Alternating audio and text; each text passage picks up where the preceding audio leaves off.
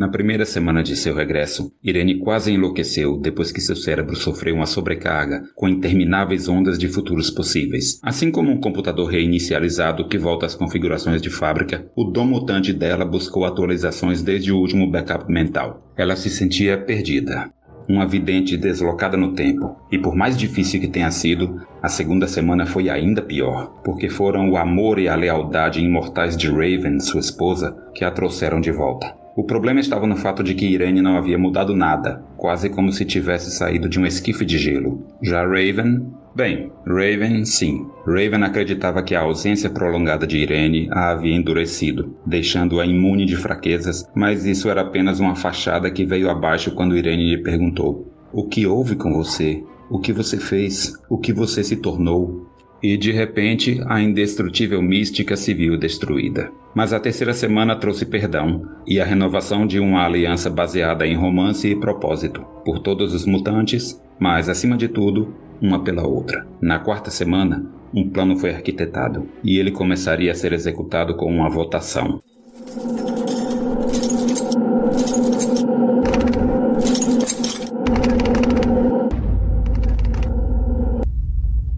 Os escapistas.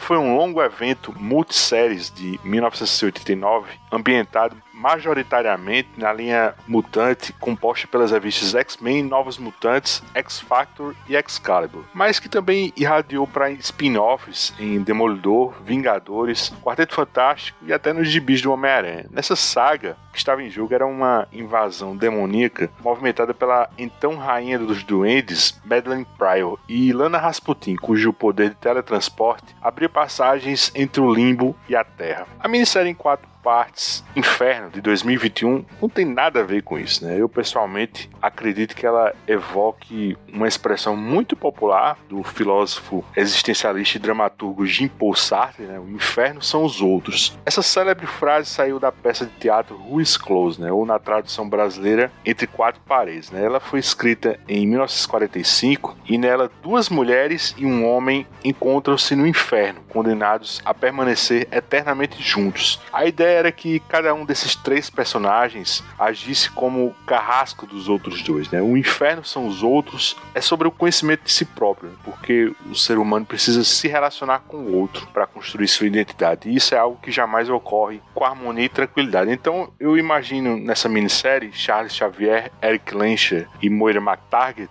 presos no inferno de discórdias e mentiras, né? Prestes a encarar as consequências de seus segredos. Eu sou Luigi e nada escapa aos escapistas escapistas. E nessa noite infernal eu tô preso para sempre com eles dois. Hoje a cerveja é por conta do novo capitão de Krakoa, Mauro Elovitch. O inferno são os outros. E a inteligência artificial do futuro que se apossou da mente do nosso amigo Reginaldo Human. Opa, e aí? É isso. A seguir, vamos ao encontro do fim de uma era, a última história de Jonathan Hickman nos X-Men.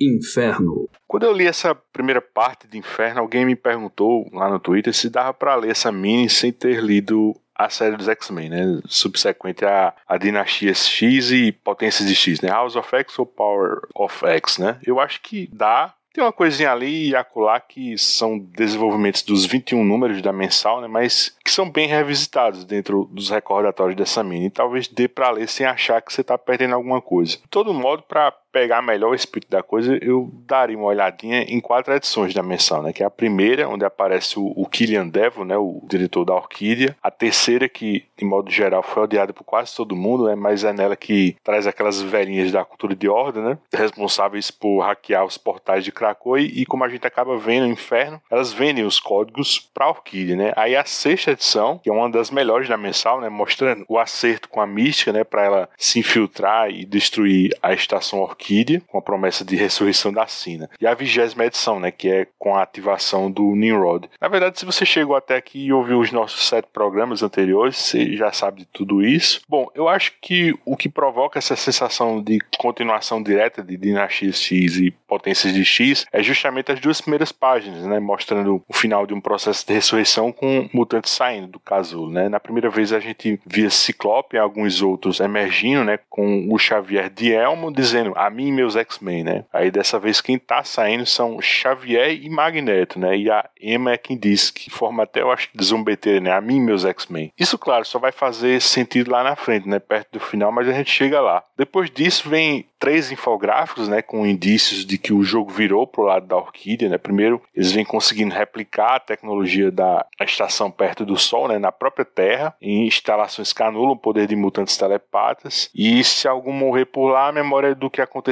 não vai para o backup da mente, né, no, no, processo de ressurreição. Então, tem um inventário de 16 missões mutantes para destruir a, a, estação Orquídea e todas de alguma forma falharam, né? Tem tentativa de todo tipo, né? Você várias da mística, algumas do Magneto tentando até empurrar Forge para o Sol, né? E ele morrendo de AVC. Tem ataque da ninhada, já que aquele Bro virou o líder deles, né? Depois daquela parada do rei. Teve missão usando assassinos do extramundo. Isso tudo serve para sugerir que o Nimrod tá cada vez mais forte e preparado, né? Tem também um, infográfico com o mapa atual da Orquídea, né? Agora com campos minados telepáticos, né? Tem torres de vigilância espalhadas, né? Bunker de refúgio. É, é dito que eles forjaram novas alianças, né? Uma delas a gente vê até no próprio gibi da Sword, né, com a estação Tropa Alpha do Henry Peter Gyrich, né? Então, a orquídea é um animal bem diferente do que a gente viu lá atrás, né? E tudo isso partiu, como a gente discutiu no, nos programas anteriores, dessa obsessão de Moira de impedir a ativação do Nimrod, né? Ainda no interlude a gente vê o Ciclope nomeando o Bishop, né, como seu substituto no comando dos Capitães de Krakow, né? Já que ele anda ocupado com a equipe oficial dos X-Men em Nova York, naquele gibi do Gary Dugan, né? Que, na minha opinião, é uma das piores bobagens dessa fase. Mas enfim, eu queria passar a bola para você, Reginaldo, justamente nessa parte onde vemos o tão esperado retorno da Moira, né? Pelo menos pra gente, né?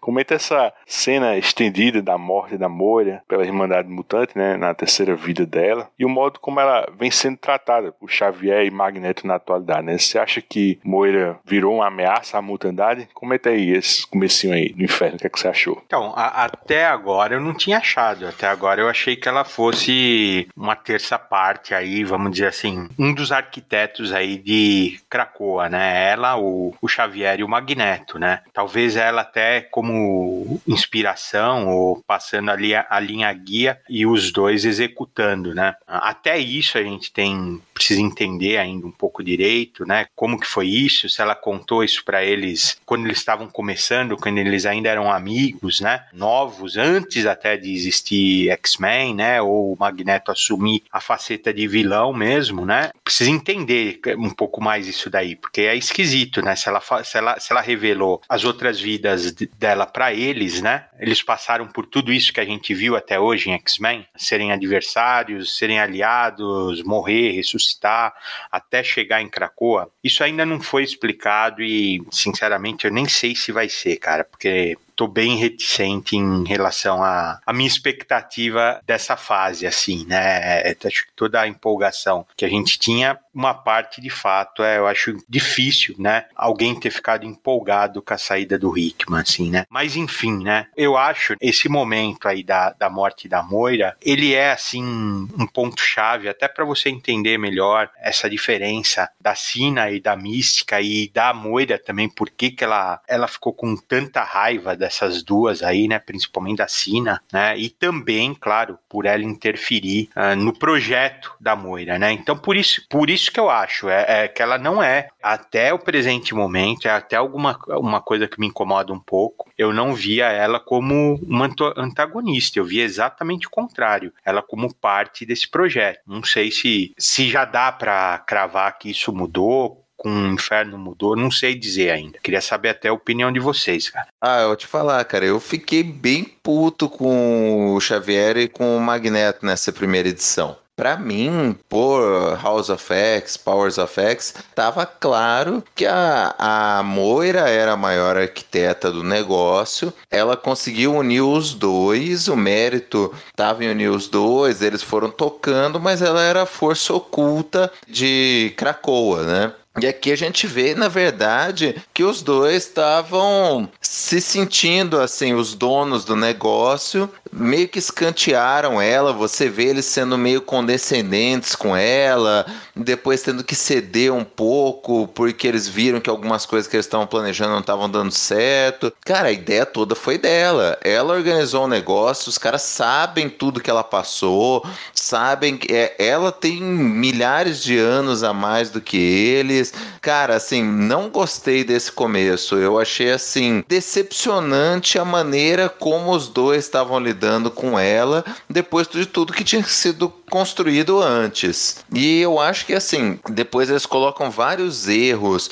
que vão levar a esse inferno, que vão levar a essa mudança de status quo, que sinceramente, né, não se justificam pelo histórico da minissérie, por como Krakoa foi construída, não dá para entender por que, que os dois não ouviram mais a Moira, por que razão os caras não deletaram o código da Sina com todos os alertas que a Moira tinha dado, com tanto que eles tinham a perder se eles não fizessem o que ela falou, porque foi ela que arquitetou tudo. Então, assim, essa talvez já o meu primeiro incômodo com a minissérie vem daí, cara. Nada justifica essa relação do Xavier e o Magneto em relação à Moira. Eu acho que eles, pelo menos do princípio, assim, no começo da série X-Men, final da, das minisséries, né? Eles agem com medo, né? Porque a morte da, da Moira engatilha um, um reset, né? Então, tudo que eles poderiam construir seria em vão, né? Então, eu acho que proteger ela acabou se tornando uma faca de dois gumes, né? E assim, eu, eu acho assim, que com dois anos entre as duas minisséries lá do começo e agora, Inferno, o, o Hickman deu tanta margem pra gente especular o que ia acontecer, que esse gibi meio que já nasceu com uma espécie de última temporada Game of Thrones, né? Com todo mundo com o seu final idealizado e imaginando o que aconteceria com a Moira, né? Eu, eu confesso também que eu me decepcionei, não do que acontece com ela, assim, no, no, final dessa minissérie, mas desse bibelô que ela é na história, assim. Uma, pessoa com experiência, assim, de vida de milhares de anos, né? Sendo facilmente ludibriada por eles dois, né? Por Xavier e Magneto, assim, virando uma presa fácil, assim, pra Mística e Sina. Porra, velho, é, é, em uma vida dela, ela era esposa do Apocalipse, né? E se a gente toma como referência a Gênesis, né? Que a gente viu lá em X de Espada, ela devia ser uma pessoa perigosíssima, né? Assim, cheia de recursos, né? Porque ela tem a memória de todas as vidas dela, né? E ela não era ser tipo uma Lois Lane, né? Monitorada o tempo todo. E isso até me tirou, eu confesso para vocês, que me tirou um pouco da história, né? Tirou um pouco assim, essa suspensão de descrença que eu tinha. Porque eu, eu acho que Moira era para botar o, o, o, Xavier e o Magneto no bolso, assim. Então, eu acho uma forçada de barra, assim, ou pelo menos um erro, assim, na composição do roteiro do, do Hickman, ele, ele trabalhar dessa forma. E mesmo que, assim, além dessa questão de dela ser muito mais experiente do que os dois e ela ter arquitetado o negócio todo, ela já devia ter botado o pé na marmita muito antes. Porra, passou dois anos, como você falou. Os caras ainda estão com a memória da Sina salva na mão do Sinistro, que é um cara zero confiável. Cara, ela devia falar: Ó, eu que organizei essa porra toda aqui. Você pode, pode deletar essa merda agora. Vocês têm 10 minutos para deletar esse negócio, senão a conversa vai ser outra. E acabou. É, é, o que vocês falaram, cara. Se ela se matar, resetou tudo. Ela que tinha que botar os dois na linha. Não é os dois ficarem sendo condescendentes com ela do jeito que eles foram. Então isso daí, assim, já, já me causou um baita incômodo logo de saída. Eu acho que todos esses estranhamentos que a gente tem é. A culpa é editorial, né? Não é da história história em si. A história estava bem bolada e, e tinha um encaminhamento certo, né? Mas isso a gente fala mais pra frente. Alguém se recorda, por isso continuo ouvindo.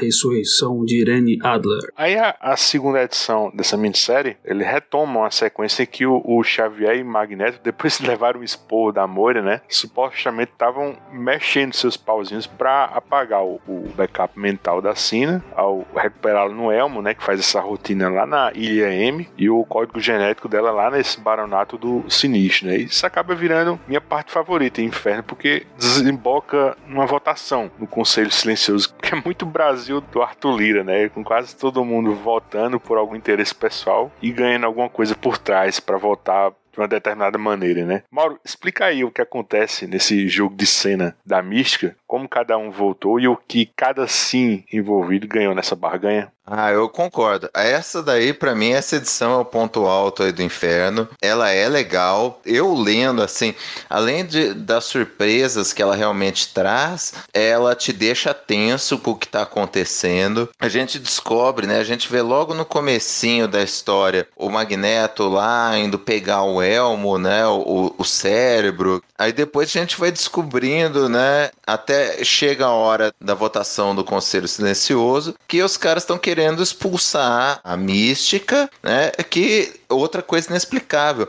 Para que deixaram essa mulher extremamente perigosa, arriscada para o projeto deles ter esse poder todo durante todo esse tempo. A gente já debateu isso antes, tal. Ela tinha talvez aquela função de, de, tentar destruir a orquídea, já tinha dado errado e era aquele negócio, cara, do ah mantenha os, os amigos próximos, os inimigos ainda mais próximos até determinado ponto. Agora não é ficar afagando o inimigo, deixar o inimigo livre e, e com plenos poderes igual eles fizeram com a mística. Nada justifica para ela que era um risco potencial gigantesco para todo o, a utopia de Krakoa, deixar ela lá com todo esse poder, fazendo parte do Conselho Silencioso, já era para ter sido limada muito antes, ter jogado ela lá no fundo da linha do protocolo de ressurreição, depois que ela morreu na Orquídea, acabou. Então já tinha esse erro e a Mística explorou o erro. E é bem legal porque é, era,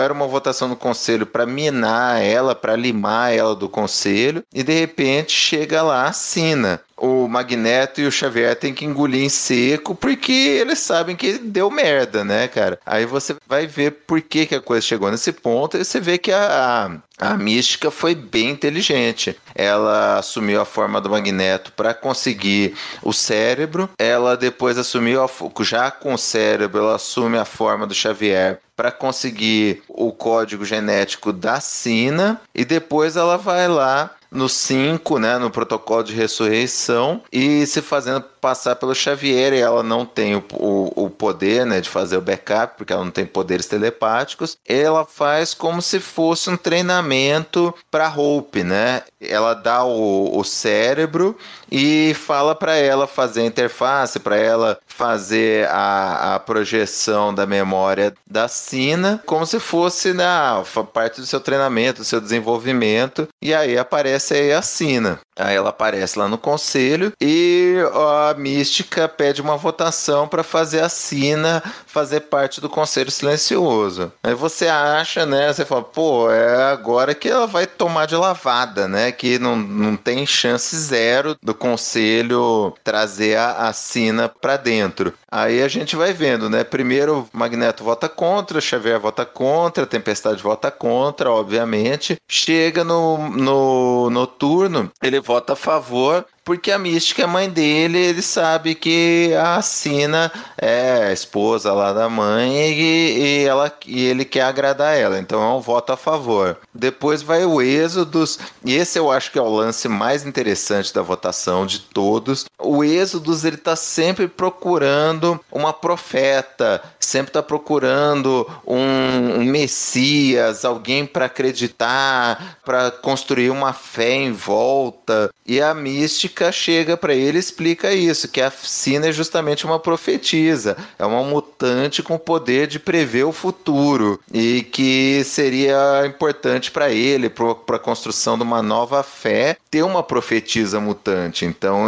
ele vota a favor também. A mística convence o, o Sinistro a votar a favor só pelo caos mesmo, porque ele sabe que todo mundo ia votar contra. Aí ela faz uma manipulação também que é muito legal, ela convence o Shaw a votar votar a favor da Sina porque supostamente a Emma votaria contra, então só para explorando o conflito entre a Emma e o Sebastian Shaw. E para Emma Frost, ela oferece alguma coisa dentro de uma caixa que não mostrou o que, que é. É um objeto que parece ser, que deve ser muito importante aí para a Rainha Branca. E ela acaba votando a favor da Sina. Então eles acabam, ela acaba conseguindo uma maioria e de repente, né, uma votação que era para encerrar um problema acaba num problema gigantesco. E não só a Sina está de volta, como ela legitimamente é votada aí dentro do Conselho silencioso com o mensalão da mística. Eu adoro essa, essas reuniões assim do Conselho Silencioso. Eu,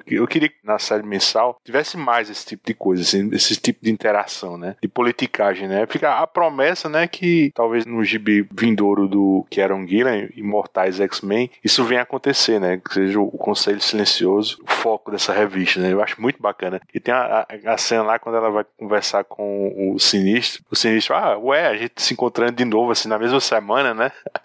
Aí ela assim, não, não, assim, ah, tudo bem, eu respeito um ator assim, imerso no papel, né? Então, assim, acho bem legal isso aí. Você gostou, Reginaldo, dessa cena aí, dessa votação aí no Conselho Silencioso? Eu acho bem legal, acho interessante também, acho isso, que o Conselho Silencioso, a interação deles é sempre interessante, né? O Gillian até já falou que a, aquela Immortal X-Men vai abordar pelo menos um por vez, né? Cada um dos integrantes do Conselho Silencioso. Essa votação, essa politicagem é interessante, porque a, as peças foram manejadas por quem é mais inteligente. Só fico só com uma pontinha de estranhamento que a Sina aparece viva, né? E os responsáveis pelas ressurreições são o Xavier e o Magneto, e eles acham, eles, eles nem abordam isso, eles falam que isso daí vai ser investigado no futuro, né? Quando eles podiam cortar aí já. Então tem algumas assim, vamos dizer assim, aqui tá mais visível para mim a construção do Hickman, né? A mão dele assim trabalhando assim. Eu acho que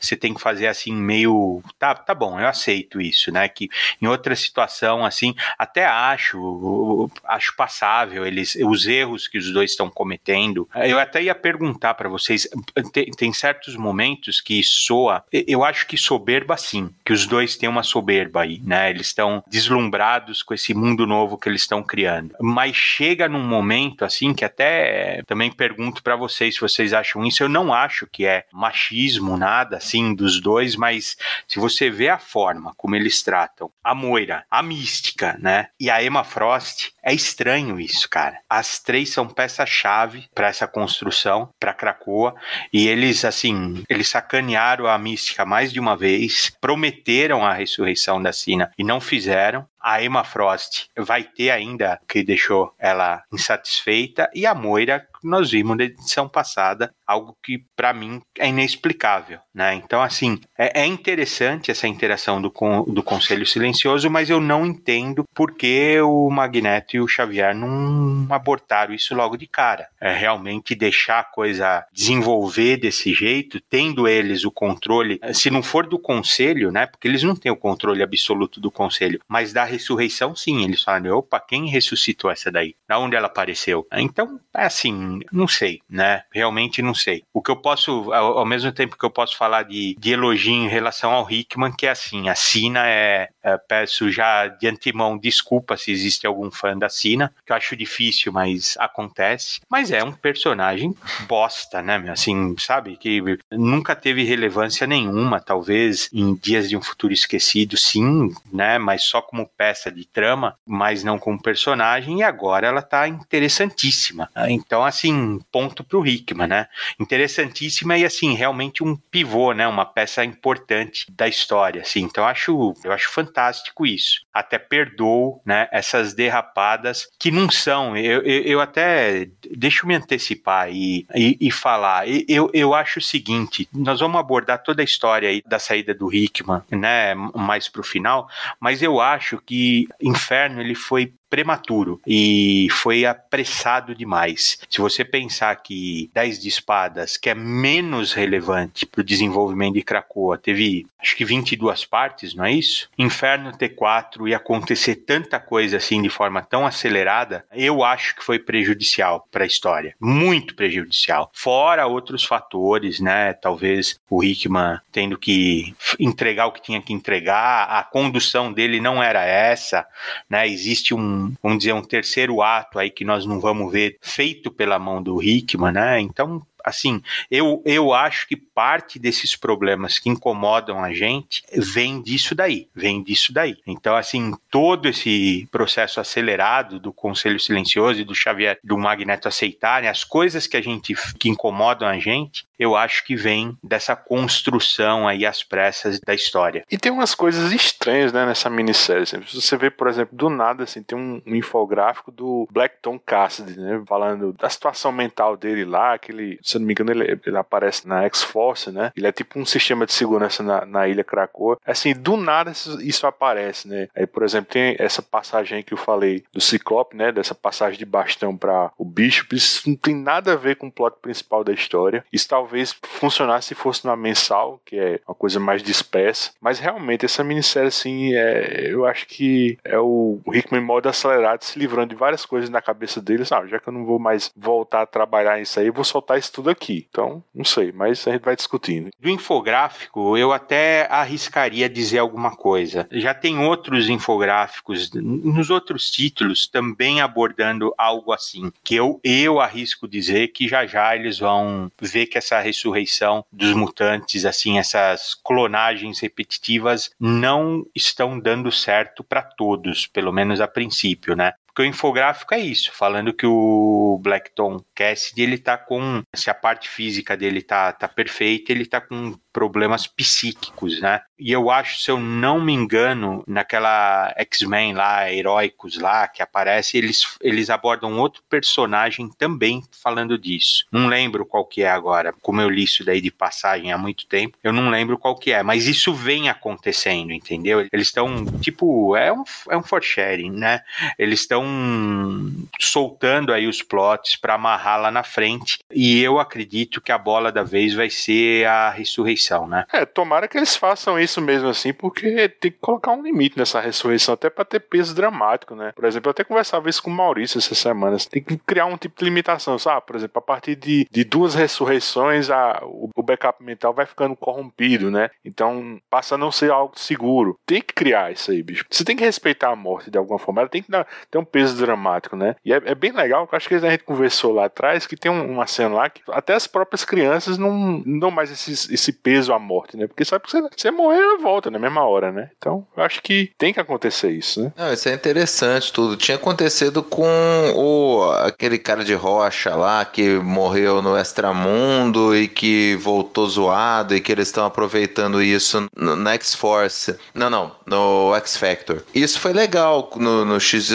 Espadas que você criou um peso mesmo. O cara que morria lá no Extramundo não tinha certeza de que voltaria tal. Eu acho que eles devem bolar alguma coisa assim pra série regular mesmo. Mas só para fechar essa edição, eu entendo o, o Xavier e o Magneto não quererem dar bandeira ali no conselho, porque eles tinham muito a perder. Eles não tinham uma desculpa do porquê que a, a Sina não deveria ser, ter sido ressuscitada. A Mística já vem a pedido faz tempo. Se eles levantassem isso, ela ia levantar a questão. E independente de quem foi, né, que, que ressuscitou ela tal, necessitaria uma investigação. Talvez até tivesse suspenso aquela sessão de votação. Mas o fato é que eles não iam poder expor demais o porquê que ela não poderia estar viva sem entregar tudo que eles estavam escondendo. Não teria alterado muita coisa, a meu ver. Talvez tivesse esfriado o calor lá do momento da votação. Isso o ambiente político faz muito, né? Você foi pego ali no, numa situação de imprevisto, você não sabe se vai ter quórum, não sabe se vai ter voto suficiente, você tira o negócio de pauta. Mas não, não, eles não poderiam aprofundar muito ali no, no porquê da Sina não poder estar ali sem revelar o que eles estavam escondendo. O eu tô tava antes, já tinha que ter apagado esse backup da Sina muito tempo atrás, já tinha que ter escanteado a mística muito tempo atrás e a coisa chegou ali, assim, me trouxe menos incômodo a reação deles com a Sina na votação do que tudo que veio antes para chegar até ali. O, o problema não é eles questionarem o porquê é, ela tá lá, né? O que eles tinham que questionar, e aí eles estavam, porque são eles que controlam isso. Eles é que têm a chave da ressurreição, não é o porquê, é o como. Como que ela ressuscitou? Quem ressuscitou ela? É a mesma coisa que alguém pagar suas contas do banco, sendo que você não deu senha, não deu cartão, não deu nada, entendeu? Você fala, oh, peraí, é uma boa ação com, com a minha senha, com, meu, com, a minha, com, com meu dinheiro? Não, não existe isso. Isso eu entendo, mas o que eu ia falar é o seguinte, vamos supor que eles fizessem isso. Ó, oh, não, não fomos nós que autorizamos ela ressuscitar. Ah, tá. Então vamos, vamos cortar a sessão do Conselho Silencioso e vamos investigar por que, que ela ressuscitou. Ah, mas por que, que ela não ressuscitou antes? Qual o problema dela estar tá no fim da fila? Por que, que a mística teve que fazer isso? Só ia trazer mais e, e aumentar a bola de neve e ia deixar eles mais pressionados. E vamos supor ainda que eles conseguissem contornar isso com alguma desculpa burocrática que eu acho que já seria difícil. Voltaria para a votação e a vo o resultado da votação seria o mesmo ou até mais agravado. Teve gente que votou ali mais pelo caos, meio sem convicção, mas os caras iam falar: opa, os caras ficaram muito incomodados, tem alguma coisa aí, eu vou votar a favor porque é, eles estão escondendo coisa. Eu acho que ia atrair mais perguntas mesmo, perguntas que eles não queriam responder, né? Pergunta surge, mas o mais importante é que uma regra foi violada, né? É. O capacete do, do Xavier não tá lá para todo mundo dar uma volta com ele, né? Não é livre. né? A ressurreição é quase uma coisa sagrada de Cracoa, né? Então, quando tem algumas regras lá que eles não podem, até a construção da sociedade que a gente está vendo, né? É, é, que eles não podem fazer, né? E, e, eu realmente estranho isso demais, porque são dois cara, dois velhos safos que estão se mostrando cada vez mais maquiavélicos talvez o, o, Magneto mais idealista e o Xavier mais maquiavélico mesmo, né? Mas os dois são assim uma aliança inviolável, né? Se você chega até estão chipando até os dois assim, meu, porque é muita união, é uma aliança forte, né? E aí, e realmente, assim, eles falarem: não, não, peraí, não vamos deixar chegar nesse ponto. A mística, que já é uma, uma concessão é, em Cracoa, né? Ela já é, um, já é um personagem anistiado, já é, ela ainda traz uma ressurreição que não foi feita por eles, não, opa, e vão dar para ela logo a cadeira do. Ela senta na cadeira do Apocalipse. Apocalipse. Cara, né? Que devia ser uma cadeira largona, assim, ela é folgada. Do lado de Magneto Xavier, né? Do lado deles mesmo, né? E faltou apocalipse nessa bagaça também, né, cara? Tivesse apocalipse aí, já tinha botado ordem sim, nessa sim, zona sim. aí. Mas, mas foi, mas você vê que o apocalipse era um elemento que trazia peso para a liderança do Xavier e do Magneto. Quando ele saiu, ficou um pouco mais solta, aí tem todas essas politicagens, as intrigas políticas, é que você até entende que para Krakoa funcionar tem que ter esses vilões anistiados fazendo parte, né? Então é sempre imprevisível, imagino uma votação, que até acho que por isso pode justificar, porque eles não, não barraram isso de cara, porque realmente é imprevisível, né?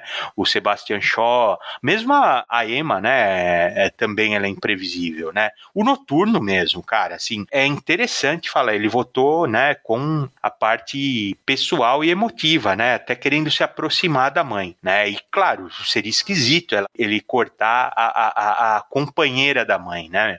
Então você entende essas coisas, né? O que, o que realmente você não entende é por que foram deixando. Tanto é que, acho que na, é na próxima edição, a Moira mesmo questiona isso. E fica puta da vida, taca copo. Tem alguns pontos, aí nós já estamos falando da parte realmente da, da, arte mesmo, que é bem interessante, cara. Não é, não é uma arte primorosa. De vez em quando tem algumas partes do RB Silva que melhoram um pouco, mas não é uma arte primorosa. Mas, por exemplo, a fisionomia de, de aborrecimento do Xavier no Magneto na máscara dourada da Cine é muito legal. E o copo também que a Moira ataca brava, assim, que ela tá puta da vida, né? Tipo, ela fala assim, ó, peraí, eu deixei vocês controlando as coisas e vocês só estão piorando, né? A orquídea tá se tornando um problema cada vez maior, aumentando cada vez mais, e agora a, a única coisa que eu pedi, a única exigência minha, vocês não cumpriram. Que é isso que eu acho, realmente é isso que a gente acha estranho. Por que não cortou antes? Por que não tirou? Que, que eu acho, não sei se vocês entenderam assim. Ah, o tubinho de DNA lá da Sina, o Sinistro tinha mais uns dois ou três, não tinha? Não apareceu isso? Não percebi. Ele tinha mais uns dois ou três. seria muito legal a gente ver uma coisa menos história em quadrinho de super-herói e realmente mais política. Eu acho difícil acontecer, claro, mas seria super interessante ver isso. Porque eu acho que, assim, qual seria o, o objetivo? Mais do que enfrentar velhinha, enfrentar inimigos novos, os X-Men morando em Casa da Árvore e tudo. Mais do que isso, a missão principal do Xavier e do Magneto era fortalecer as bases dele no Conselho Silencioso, porque você tem um cara que nem o Sinistro, que é, é inesperado as coisas que eles fazem, não, não, não dá, né? Não dá. É terrível você ter alguma uma, um planejamento, uma liderança com um cara assim. É até interessante, não é que eu tô falando em tom de crítica, é realmente interessante, né? Mesmo o, o, o Êxodos, né? Ele também é, ele é super manipulável e ele tem peso o voto dele. Ele é uma parte assim, parece assim que a bancada do. A bancada do evangélica. Isso. O Êxodos é a bancada evangélica. Isso, isso, para onde ele se inclina, né? E você vê que a motiva, ele é motivado até por motivos corretos, né? Que você ter uma personagem que, se você ter um elemento que vê o futuro num, num, num conselho, cara, ela só vai tomar a decisão certa. E não é assim, cara. Então seria muito legal você ver essa costura política mais vezes, né? Mas não é uma história de super-herói e tem que aparecer lutinha, tem que aparecer vilões novos, assim, faz parte, né, cara? Mas eu, eu acho que, assim, se isso não tivesse acontecido justamente, né, se Inferno não tivesse caído junto com a saída do Hickman, seria explorado melhor isso, em mais edições, mais... Mesmo a, a escolha, a gente passou batido também na escolha dos capitães, né? Eu acho super esquisito, cara, a animosidade deles falando com o, os elementos do Conselho Silencioso. Eles são, eles beiram o agressivo com é. eles pra eleger um substituto do Gorgon. Aí, aí, entra a Psylocke, né? E eles não foram consultados nem nada, assim. Aí a, a, magia, a Ilana Rasputin meio que tira onda com isso, né? Eles vão fazer o quê, né? É, eu achei estranho também. Também acho estranho. Vamos dizer, teria que ter um outro andamento. Essa fase Krakoa aí, ela merecia ter um outro andamento. É, eu falei dos X-Men na Casa da Árvore, isso daí, puta, cara, assim. E olhem que eu tô. Até vejo alguma coisa ou outra interessante, né? Aquele milionário chinês lá chegando na lua de Marte, acho que é Phobos. É uma das duas luas que ele chega e toma posse para a humanidade. É muito legal, cara. É muito legal. É, é uma continuação do que eu acho talvez o ponto mais alto dessa, desse arco de Krakoa, assim, que é o, o, os mutantes colonizando Marte, assim. Então tem coisa boa, mas também, cara, aí entra Capitão Krakoa, meu. O, o, o, Mauro que me perdoe, que é nosso Capitão Krakoa aqui, meu. o, o, cara tem uma tem uma, umas plantinhas do lado da orelha, assim, cara. É ruim demais. É, não dá, cara, não dá. A construção não é ruim, não é, não é de todo ruim, assim, você entende o que aconteceu, né? Que é o Cíclope disfarçado, pela questão para não levar para os humanos a informação que os mutantes estão toda hora ressuscitando. É interessante. Então tem tanta coisa aí, cara, que eu acho que vai ficar perdida, meu, que vai ficar perdida ou tratada de forma assim superficial, que eu, eu acho uma pena às vezes, cara. Muito triste, assim. Cara, é um, é um espetáculo isso, assim. O, o que fizeram com X-Men até agora, né? Eu acho que o consenso de nós três, né, que o grande diferencial da, da fase do Hickman é esse elemento político, essa construção dos mutantes enquanto uma nação. Isso é muito interessante no Conselho Silencioso. Eles são realmente assim um espelho torto de uma democracia. Eles botaram componentes ali de representações de minorias, de inimigos para dar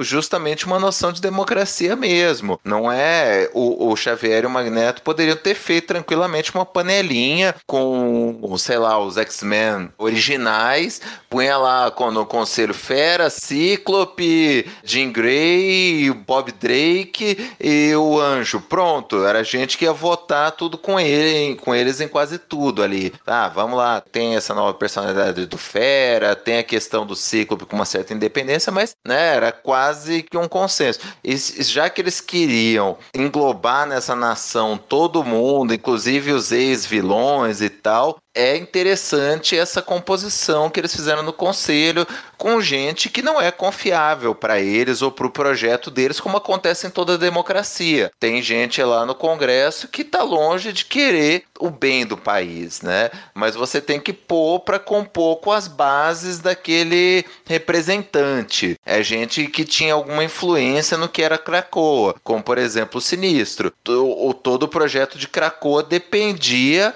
desses códigos genéticos que o Sinistro fornecia, então era previsível que ele ia querer esse poder de estar no conselho decisório, sabe? É muito legal. Só, a, a, sinceramente, a mística não tem explicação para estar nesse conselho. Ela não é relevante a esse ponto. Ela não tem um secto a esse ponto. Ela não representa algum grupo significativo de Cracoa.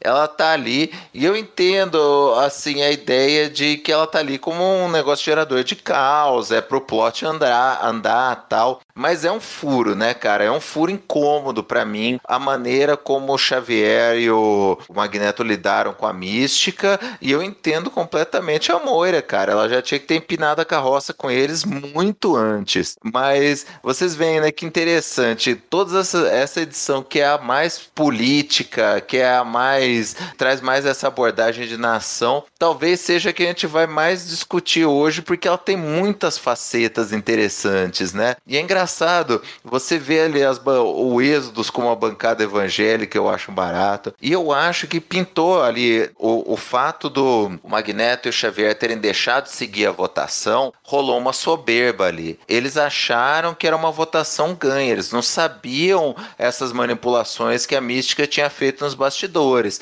Então eles entraram e falaram: não, beleza, tal, depois a gente vai resolver essa bagaça com a mística. Vamos deixar acabar esse negócio, cortar essa palhaçada, o pessoal vai negar pegar a Sina no conselho, depois eu resolvo com a Mística e com a Sina. Mas ali eles não esperavam, cara. Teve muito voto ali que eles contavam e que não tiveram. E que acontece na vida real. Ano passado nós tivemos o caso do Arthur Lira bancar votação de PEC e depois sair xingando e ameaçando todo mundo porque a votação não deu como ele já tinha antevisto. Né? Teve vários outros fatores e que a votação não saiu do jeito que ele esperava. Então eu acho que rolou sim uma soberba aí do Xavier e do Magneto no, no resultado dessa votação. Agora é engraçado, né, bicho? A gente tá falando dessa parte política aí, mas é tão pouco, né, bicho? Porque é algumas páginas, né? Eu não não, me lembro de nenhuma sequência assim na série mensal, né? Foram 21 números, né? O lance da ONU tem sim. Não, tem aquele negócio da ONU, mas assim, eu tô dizendo entre o Conselho Silencioso mesmo. Não tem, não tem.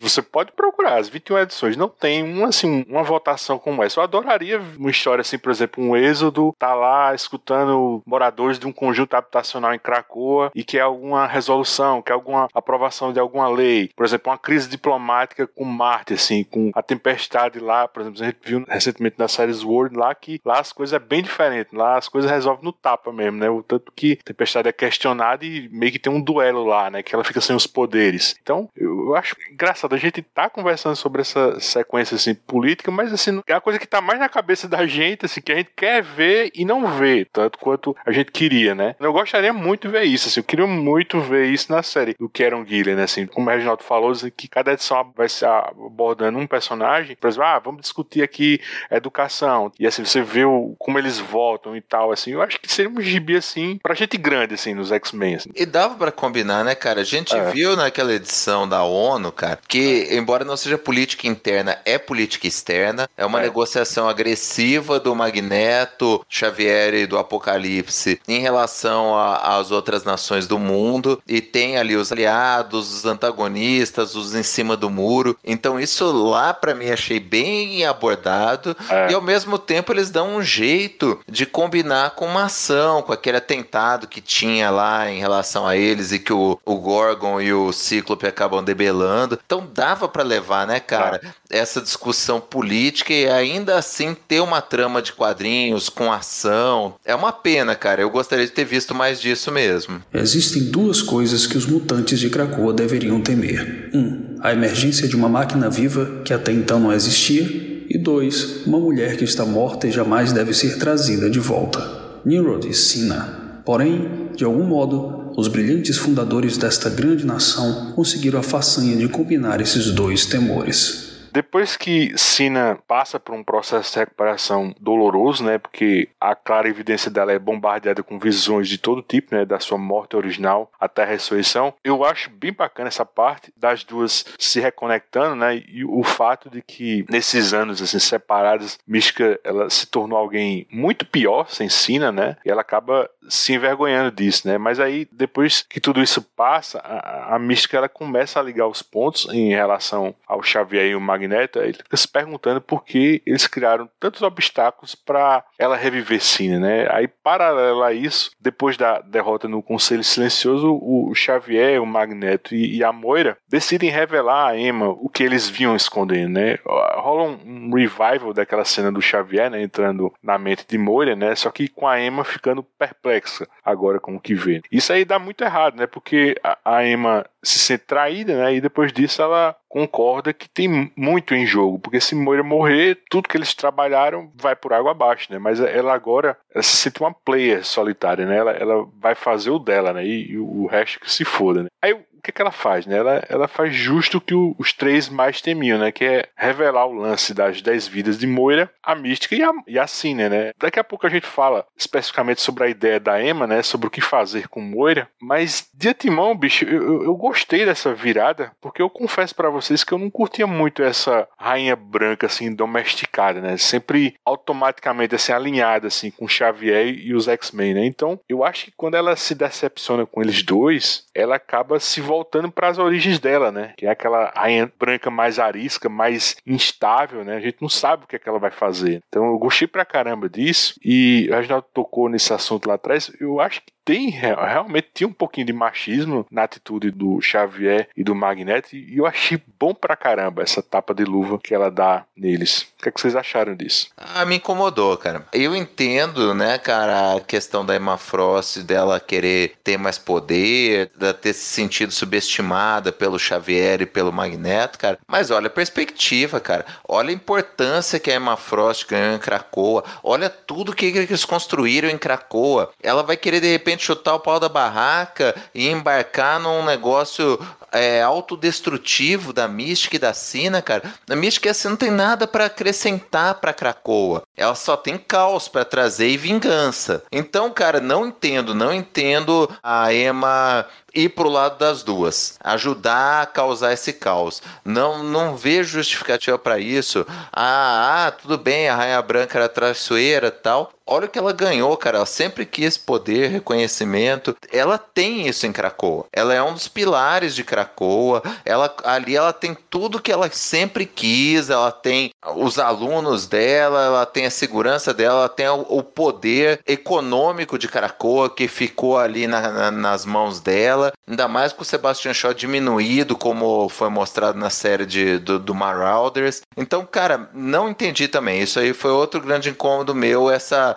esse negócio de ah, estou ofendida com o Xavier e o Magneto, então vou tacar fogo em tudo que, que foi feito aqui. E, e embarcar com duas mulheres que não tem nada para me acrescentar. Mas, viu, Mauro, eu não acho que ela taca fogo. Eu acho que a solução dela é até simples e, e, funcional, assim. Eu acho que ela deu um jeito. A gente vai discutir mais lá no final, mas ela deu um jeito em Moura, assim, do jeito dela, assim. Eu acho que ela resolveu um problema para Xavier e, e para Magneto, assim. Ela se sente traída porque ela tava lá desde o princípio, assim, essa questão assim lá do, dos remédios e tudo. Ela estava sempre alinhada com eles, mas eles não confiaram nela, sabe? Eu acho, eu acho que ela se sentiu traída. Não foi um pity assim à toa. Eu acho que a, a solução dela, eu gosto da solução dela. Cara, gosta e criou um puta do inimigo para Krakoa, cara. Ela Também. trouxe um risco. Também. O que ela tinha a ganhar em abraçar essa causa da cena da mística? Nada. Mas nada. peraí, peraí, peraí. Ela não abraçou, né? Ela não abraçou, não. Ela Como fala. não, cara? Ela, ela Não, que permitiu ela é clara. isso. Ô, Mauro, peraí, ela é clara falando que não abraçou. Tanto é que ela fala pras duas. A partir de agora eu vou ser o que eu era, sozinha. Então, assim, o que ela tá, ela tá desgostosa, né? É. Quando você trai a confiança de alguém, até uma pessoa assim, desconfiada, que nem a Emma Frost, que botou, depositou a confiança nesse sonho que os dois venderam pra ela. E quando ela, ela, ela fica sabendo que não é um sonho dos dois, é um sonho de uma terceira parte, que ninguém sabia que era mutante, que também não é uma coisa assim tão complexa contar pra ela, ela ficou desgostosa. O que ela fez foi só falar: peraí, pr primeira coisa que eu vou fazer é, se eles não querem que elas saibam, eu vou falar pra ela. E depois eu vou ver o que vai acontecer, vou proteger minhas crianças. Ela não queimou Krakoa, ela queimou o Xavier e o Magneto. E ela fala isso, assim. Me parece um pedido de mulher traída. Não achei, não. Não, não, não, não, discordo. Cara, o que que ela tem a ganhar com isso? Pra uma pessoa racional igual ela é. Vingança, cara. É uma delícia a vingança.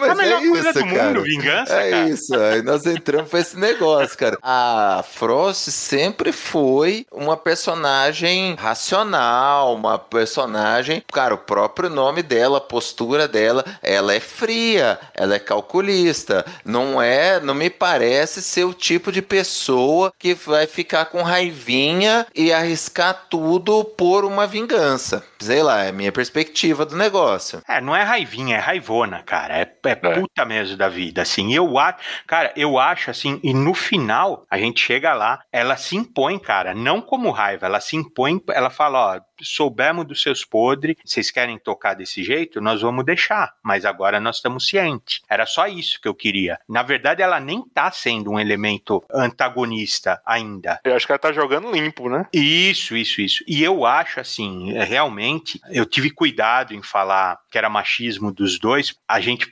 fala de soberba deles, do Xavier e do Magneto, e é soberba quando é com todo mundo, com homem, mulher, árvore, né, ser tecno-orgânico, aí é soberba. Agora, quando tem um padrão, né, a Moira, a Mística, a Emma Frost, aí não, cara, aí não é soberba não, cara, aí é machismo mesmo, aí é, aí é os dois acharem que a gente toca, deixa a Moira escondidinha na bolha, porque ela não é capaz de, se ela morrer vai acabar com o nosso sonho, né, quando a na verdade é o contrário, eu acho até esquisito a Moira não virar e falar pra eles assim, olha, eu tenho a chave da situação, se a gente vê que não dá certo, eu, eu vou rebutar tudo de novo, e começo de novo, da forma certa. O peso da Moira é enorme, cara, pra essa nova fase, enorme, cara, pra ela ser colocada de escanteio assim igual foi na primeira edição. E não, não é erro, não, eu realmente não acho. Eu acho ótima, cara, toda essa ideia do Hickman. O que, o que eu acho que faltou foi cozimento, foi fazer a coisa em banho-maria acontecer, né, na medida certa. Então, como foi acelerado, soa estranho pra gente, soa talvez como realmente a Emma Frost jogando tudo pro alto, mas não, a- até agora eu acho que Krakoa tá intacta, até o final do, do, de Inferno a gente descobre que ela tá intacta e que não, não tem só cordeirinho lá, muito pelo contrário, e aí sim você vê que o Xavier e o Magneto realmente assim, olha, eles são, assim, os personagens mais interessantes dessa nova fase. São os, os mais interessantes. É muito legal, cara, ver, ver a interação dos dois e ver a condução deles. É interessante por causa dos erros, porque eles estão errando, cara. E agora eles estão errando a ponto de perder aliado, porque foi isso que aconteceu. A Emma Frost era uma aliada que agora, dou até o ponto de falar que ela, ela agora virou uma incógnita, né? Mas pro Xavier e pro Magneto. Pra Krakoa, não. Eu acho que ela ainda acredita em Krakoa. Viu, Reginaldo? Eu, eu acho interessante você falou isso aí do, do Xavier e do Magneto, que a gente fica questionando a- as atitudes deles, e de certa forma a gente fica quase encaixando isso como se fosse um furo de roteiro do Hickman, mas não é, bicho. A gente vê assim a condução da pandemia, muito política, assim, era tão fácil fazer do, do jeito certo, porque ele não fez desse jeito certo, cara? E o, o humano é assim, bicho. O humano erra, erra, erra, né? E a, a gente, porra, que esse cara não faz assim? Eu acho que do mesmo jeito a gente vê isso, um Xavier e um Magneto. Assim. Por isso que eu digo assim, é o inferno desse gibi é o inferno de Sartre, né? O inferno são os outros, né? Ah, mas eu gostei dessa sua defesa, hein, no começo, Luigi, porque eu ia questionar para vocês que porra é essa de nome de inferno, cara, que não tem nada a ver, né? Aí eu acho mais uma vez a Marvel inventando história, cara. Relacionar inferno com X-Men, você lembra daquela série, daquela passagem marcante que eles tiveram. Ela é da época, ela é carnavalesca, né? Ela é, ela é interessante, né? Toda a cidade de Nova York foi transformada, então ela já tem um peso, né? E quando você traz ela de volta, sem relacionar absolutamente nada com essa passagem e também não trazer, porque eu não tô vendo o inferno aí, né? Eu tô vendo a coisa começar a desandar, mas não o inferno ainda. Então acho que foi super gratuito usar esse nome, cara. Eu acho uma boba. Eu acho, ó, a defesa sua você tinha que mandar pra Marvel, cara, porque é boa, né? Porque não, não, eles não pensaram nisso, é uma boa saída, cara, muito boa, né? Porque é interessante, né? Porque eles estão realmente tendo dificuldade na interação, né? E eu não vejo que foi abordado desse jeito o nome Inferno, não. Eu vou só colocar dois pontos aqui. Primeiro, né, já que vocês falaram do negócio do inferno, eu não sei se é mal da Marvel ou do Hickman, porque também botou aquele Guerras Secretas, né, naquele reboot que eles deram na Marvel para puxar o gancho com o Secret Wars antigo. Não sei, cara. Também era do Hickman, não tem nada a ver uma coisa com a outra também, apesar de ter de novo o Destino e o Garra Sônica lá como pivôs do que acontece, mas sei lá, cara, também não, não precisava, podia ter botado qualquer outro nome naquela saga que teria funcionado. E só para fechar em relação a essa questão Xavier, Magneto e Emma, eu concordo, Regi, com tudo que você disse em relação à Moira. Absolutamente, falei isso desde o começo. É inaceitável a maneira como o Xavier e o Magneto trataram a Moira. É inaceitável como a Moira não empinou a carroça antes, porque ela que tem a chave do negócio, ela que criou a, arquitetura do negócio é dela. Quem pode rebutar, eu falei isso logo no começo. Os caras falam, ah, então tá bom, então vou me matar e eu zero esse negócio. E vamos tentar de novo em outra vida até vocês me respeitarem. Então eu concordo contigo. Agora eu não vejo isso em relação a Emma. Eu acho que dão uma importância tão grande para Emma que ela não tinha antes de Krakoa, de House of X, Powers of X. A gente tá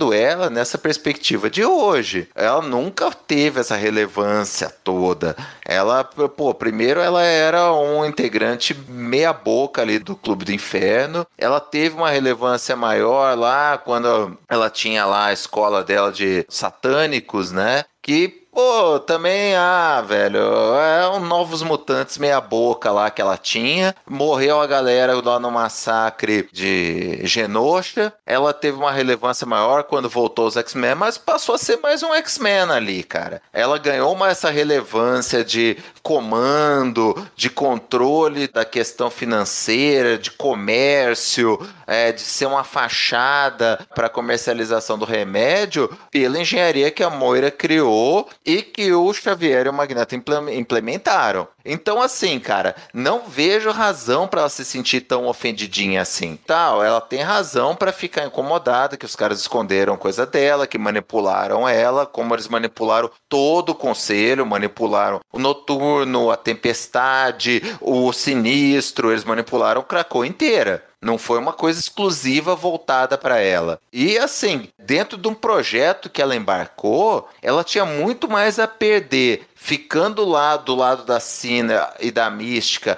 e dando para elas as informações que ela deu, vocês falaram, ah, não destruiu Krakoa de uma vez, mas teve potencial. Ela deu uma abertura. Ela não sabe o que, que a Mística e a Cina iam fazer com esse negócio. Cina podia ter ficado revoltadinha e dado um tiro na cabeça da Moira. E zerava tudo. E ela deu essa abertura. Para mim não faz sentido. Posso ver o mundo se dobrando ao redor dela. Os redemoinhos da mudança ondulando, mas ela, ela é apenas uma ausência. Um vazio, uma mutante visível para outros mutantes.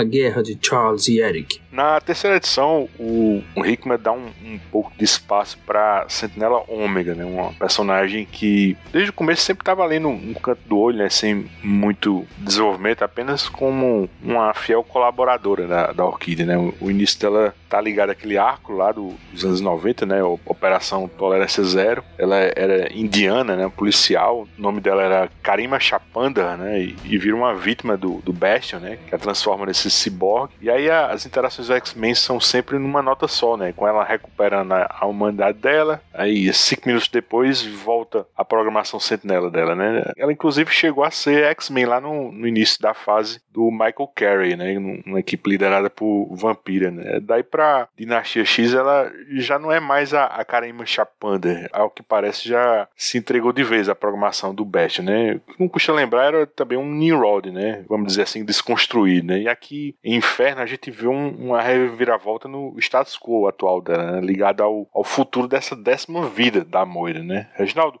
fala um pouco sobre isso e aproveita e tira uma pulga atrás da minha orelha, né? Você consegue enxergar esse futuro da décima vida como se fossem futuros plots assim abortados pelo Hickman nessa timeline? O que, é que você achou disso? Ah, isso eu gostei, cara. Isso eu achei bem legal. Assim, uma reviravolta, um personagem inesperado que realmente era segundo plano, né? O Nimrod tinha destaque, ela parecia quase uma para ter uma, uma vilã, uma vilã feminina em Orquídea, assim. Ou então para reforçar o lado das máquinas, né? É, então ninguém prestou atenção nela. Eu, de fato, eu nunca achei um personagem legal, assim, toda vez a interação que ela tem na equipe, né? Se tornando um integrante dos X-Men, não sei, né? Embora a fase do Mike Carey é bem legal mesmo, mas ela também não tem esse destaque na fase, assim, é só mais uma da equipe, né? Mas aqui ele dá, né, inesperado, a hora que o a hora que o Nimrod vira para ela assim e fala e dá uma enquadrada nela, ela começa, ela ela desembesta a falar, né? Ela descarrega, acho que tava guardado, ela tava com vontade de falar, falou tudo de uma vez, né? Contou assim a história dela de origem que remete lá para aquele futuro que a gente viu, né, aquele Roxbox na, nas duas séries, onde as máquinas tinham uma relevância também. Eu associei os titãs aquelas criaturas, aquelas inteligências, né, artificiais alienígenas imensas, né? E ela era uma sobrevivente junto com uma dessas inteligências que jogou ela para o passado, onde ela passou a construir toda a iniciativa Orquídea partiu dela que eu acho isso legal demais, cara. E aí, Reginaldo, é interessante que essa linha é, é uma, a única linha da vida de Moira, essa décima vida atual, o futuro da décima vida, é a única linha que o, os mutantes sempre vencem, né? É, é, bem legal isso, né? Nas nove anteriores, eles sempre se fodem, ou, ou pro humano ou pra máquina, né? Legal, legal mesmo, porque a Moira tá vendo sempre a derrota dos mutantes e a, a, a, a Sentinela Ômega tá vendo a derrota inevitável das máquinas, que ou humanos ou mutantes iriam ganhar. Então você vê que é tudo uma questão de perspectiva. Não sei se vocês repararam que aquele grupo de mutantes que estão lutando com, com os titãs, que foram os que trouxeram a vitória para a facção mutante, que está carregando aquela lança lá da Fênix, tudo, eu pelo menos associei, vi algumas pessoas falarem também ao Roberto da Costa, né? Que ele é até em inglês você que ele é chamado de Child, criança do sol, né? Child of Sun, né? Então eu vejo ele sendo o Roberto da Costa, que é um personagem assim que o Hickman adora, dá um puta destaque nele pro futuro. Eu também associo a ser o Roberto da Costa por causa da Rapina, que tá lá acompanhando ele, né? Com as asinhas assim. As outras duas, duas silhuetas eu não consegui identificar, mas eu acho isso legal, né? E eu acho legal o fato dela também ter manipulado aquele, eu sempre esqueço do nome do cientista de óculos, Killian Devo. Isso, aqueles olhos artificiais que ela fez ele pensar que ele era do futuro e que é ele que iria desenvolver a orquídea, né? Quando na verdade é tudo manipulação dela. Então é aquele personagem de bastidor assim que na hora mais inesperada, assim é o, é o mindinho de Cracoa, vamos falar assim, ela vem pro primeiro plano ano com destaque. Então achei isso interessante. São dois adversários assim muito legais, assim muito legais. Eu acho que a ameaça da orquídea parece de fato cada vez maior, né? Eles são uh, resistentes, né? Acho que acho que é na primeira edição que eles falam de 16 incursões, né? Ou nessa daí, eu não lembro. É 16 missões, foi na primeira edição. É, isso aí. Pô, cara, que legal, cara, assim, que legal, assim, é. Esse é um dos antagonistas que realmente foi bem pensado pelo Hickman, tanto é que ele faz parte daquele plot original lá do House of X, né, que você vê o desenvolvimento dos humanos como um, um antagonista dos mutantes, assim. Então, acho, cara, eu acho toda essa construção interessante, dando força para essa dupla, força suficiente para ser um adversário à altura do Xavier e do Magneto, né? Porque é aquilo lá que eu falei, a gente também fica ansioso, querendo mais politicagem, politicagem, politicagem, mas é bom você ver uma, uma lutinha, um combate assim de primeira grandeza igual foi esse, assim, eu achei demais, cara. Particularmente eu gosto mais da terceira edição, é a que eu mais gosto de todas, sabia? Eu acho que chega a ser, um, de certa forma, até um pouco melancólico essa parte, porque para mim ficou nítido que o, o Hickman tinha uma grande história, assim, para o retorno do Apocalipse, né? Eu não sei se para lidar efetivamente com essa ameaça dos filhos da Câmara, né? Que aparece no gibi, que ficou ali pairando assim no ar depois daquela edição 19, né? Da mensal, aquela do, do Synchro, conseguindo fugir da Câmara. Né? Eu não tenho impressão que outro autor, assim, vai continuar o que o Hickman começou com aquele plot, né? Talvez o, o próprio Apocalipse volte em outro contexto, mas não que ele provavelmente tinha em mente, assim. Eu, eu, eu não sei se eu peguei bem essa parte que você estava comentando, assim, dos, desses titãs, mas parece que nesse futuro ia ter também, assim, pelo menos eu, no jogo de palavras que eu vi lá, eles falam lá em Eternos e Celestiais, assim, envolvidos, assim, eu não sei. Talvez no encerramento, assim, vai saber. O que é certo para mim é que alguma coisa a gente perdeu, assim, e foi interrompida nessa minissérie, assim, eu acho que essa parte, assim, da timeline, assim, ilustra isso. O que, é que você achou, Mauro? Ah, cara, eu gostei muito desse lance também, cara. Essa Sentinela Ômega, ela é a moira da Orquídea, né? É um baita de uma sacada do Hickman, porque em toda a construção de House of X e Powers of X, a gente viu que a Moira vinha de vários futuros em que é, os mutantes sempre perdiam e ela precisava rebutar, rebutar até chegar num que eles pudessem vencer. E nessa décima vida dela, ela engatou de um jeito que os mutantes sempre iam vencer. E a Sentinela Ômega tava nisso, cara. Ela tava em futuros, futuros em que as máquinas sempre perdiam e os mutantes sempre venciam. E ela deu um jeito de fazer o que a Moira fez, só que em vez dela rebutar, ela voltou no passado e mudou o futuro, né? Criando a orquídea e ficando nos bastidores dessa movimentação. Então achei uma tremenda de uma sacada. Gostei pra caramba disso. E eu concordo com você, Luigi. Assim, tem muita coisa que é jogada aí, que você vê meio ampassando do possível futuro da Sentinela Ômega, que dá a impressão de que isso estava planejado para ser visto, né? Para ser desenvolvido dentro da mensal. É, a gente conversou isso quando a gente falou lá do final de X Espadas, que o retorno do Apocalipse, o que que ia ter desse desenvolvimento do Apocalipse, tendia a trazer alguma coisa muito legal para X-Men. Mesma coisa com a história do Syncro com os filhos da Câmara, né? Foi criando-se toda uma expectativa, um background que a gente esperava que fosse desembocar em uma história a ser vista. Ainda pode ser, né? Ainda pode ter algum desdobramento, agora vai ser modificado, né? Não vai ser isso, porque né, dá a entender que a, a Sentinela Ômega voltou para mudar isso, mas não sei, cara, se desenvolvido por outro autor, vai fechar redondo como talvez fecharia se dessem mais tempo e se o Hickman fosse ficar mais tempo na série. Só um detalhe, cara, que é muito legal, que ela fala que a foi a mente dela que veio pro passado, né? É. E aí ela menciona também, acho que meus dias do, do futuro passado, assim, ela é, faz dias uma... futuro esquecido. Isso. Ela faz essa menção também para relacionar, né, aquela história consagrada dos X-Men. Então, eu acho, cara, eu, eu acho isso demais, cara, assim, é muito legal, né? Muito legal a ponto, cara, assim, de realmente realmente eu perdoar, né? Que é, tem essa revelação em seguida eles fuzilam todos os humanos porque ah, não somos amigo de ninguém, meu, somos mal, né? Que eu acho isso, sabe, raso, né? Peraí, cara, você tá me Não é estratégico, né? É, você tá me mostrando um negócio do caramba, cara. Olha a estrutura que você fez da orquídea, você vai fuzilar, cara. É, é estranho, é, sabe aquelas coisas assim que você fala, tem angu nesse caroço, cara, porque não é possível, meu. Não é possível numa mesma história ter sacadas geniais e ter coisas idiotas, assim, mas idiotas, cara, assim, de, de você falar assim, não, não tô querendo minar a história, mas pra que matar os humanos, assim, só pra efeito dramático, só pra sobrar os quatro? Não, não, realmente, assim, você fica perguntando, e depois, eles vão voltar pra Orquídea, essa dupla aí, né? Com que cara, meu? Matamos, matamos de raiva.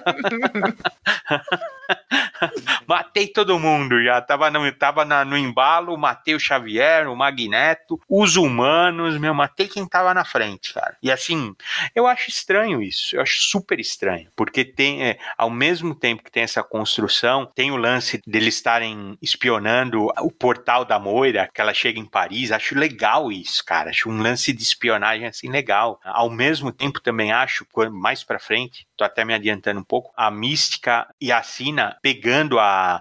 Então o Xavier e o Magneto acha que a Moira tá com o pessoal da Orquídea, mas na verdade quem pegou foi a Mística disfarçada, né? A terceira edição termina com o, o bracinho da Moira, né?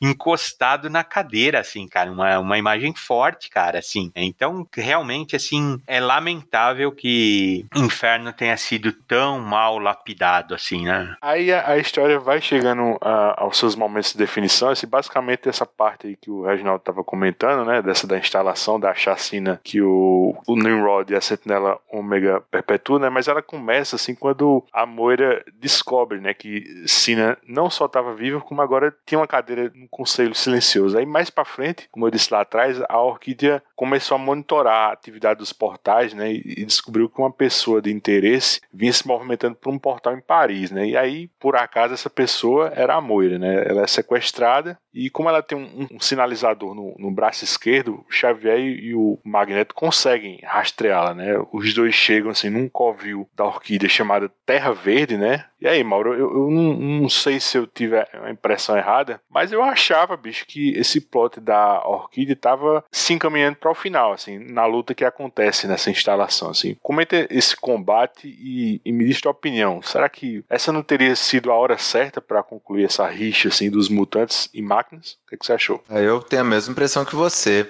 era um ponto assim. Se a ideia de inferno era trazer, sei lá, traçar um limite, traçar uma linha e começar de novo, né? Seguir para um outro rumo as histórias dos X-Men, ali era o ponto para encerrar o conflito com o Nimrod, porque é épico, né? Como o Regi já adiantou, a luta do Magneto e do Xavier, que são né, o, o, os personagens mais interessantes e, e, mais emblemáticos né, da própria história do, dos X-Men, a ideia do, dos X-Men, da Irmandade de Mutantes toda é construída ao redor do antagonismo dos dois, né, da, das analogias inicialmente lá com, com Martin Luther King e o Malcolm X, seria sensacional. Você tá fechando o confronto do, do Nimrod, do possível destruidor dos mutantes e dessa Sentinela Ômega que manipulou todos, com os dois mutantes, né? Eu, eu tô procurando o termo lá, que os forefathers, né? Que os americanos falam, como é que é? Os pais fundadores, né? De Krakoa. Seriam eles. Era hora de terminar, assim, com a destruição do Nimrod da Sentinela Ômega, ainda que o Magneto e o Xavier morressem junto.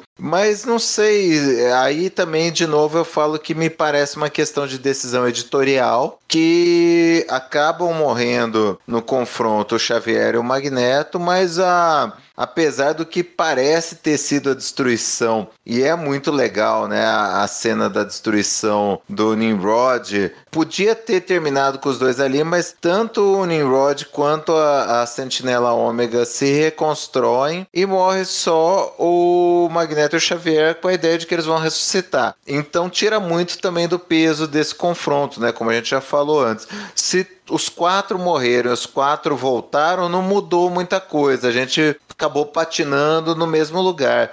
O que é uma pena porque é um baita do confronto, assim, em matéria de narrativa de quadrinhos, é muito legal, bem feito, é épico, é bem desenhado, é emocionante e acaba ficando essa sensação meio vazia no final. Eu gosto assim desse combate, assim, até um pouquinho mais depois na releitura, mas eu realmente queria ter visto assim um, aquela cena lá do Magneto e o Nimrod chegando a um acordo ali e fosse encerrada assim, essa guerra entre eles. Não, não, Matrix, Matrix Revolutions de novo, não. Pelo amor de Deus. Você querer os dois jogando xadrez no pôr do sol lá, não. Nenhum vai vencer o outro. Vai ser uma luta eterna, assim. Algum momento eles têm que entrar num consenso, assim. Mas, assim, eu também não consigo conceber que um mutante, assim, com o nível de poder, assim, do Magneto, teria essa dificuldade toda, assim, em atomizar o Nimrod e a Sentinela Ômega. Nesse room do, do Hickman, a gente já viu ele até atraindo, esses satélites em, em órbita da Terra para usar como porrete. Viu ele manipulando assim um núcleo de ferro para a terraformação de Marte, né? Pô, então, o que são dois ciborgues assim, na fila do pão, né? Eu acho ok, né? Eles trapacearam assim com aquele lance lá do abafador de poder, né? Que anula o poder dele. Mas eu acho que rolou assim um pouco de roteirismo assim para justificar essa derrota assim. O cara, na minha opinião, assim, o cara leva Magneto para uma briga é um cara que não sabe brincar, né? É, é como você levar um fuzil .50 para uma briga de força. Assim, eu acho que não dá, bicho. Não, nesse aspecto você tem razão. Realmente, os dois, né, cara, também o poder do Xavier também era muito maior, né, cara? Dele poder ter, ter destruído a mente da, da Sentinela Homem. Você tá trazendo ali os dois mutantes mais poderosos do mundo, né? Realmente, assim, o desafio do Nimrod parece pequeno perto do que já mostrou que os dois poderiam fazer. Você pode ter vários roteirismos ali. Você pode ter um negócio de que o,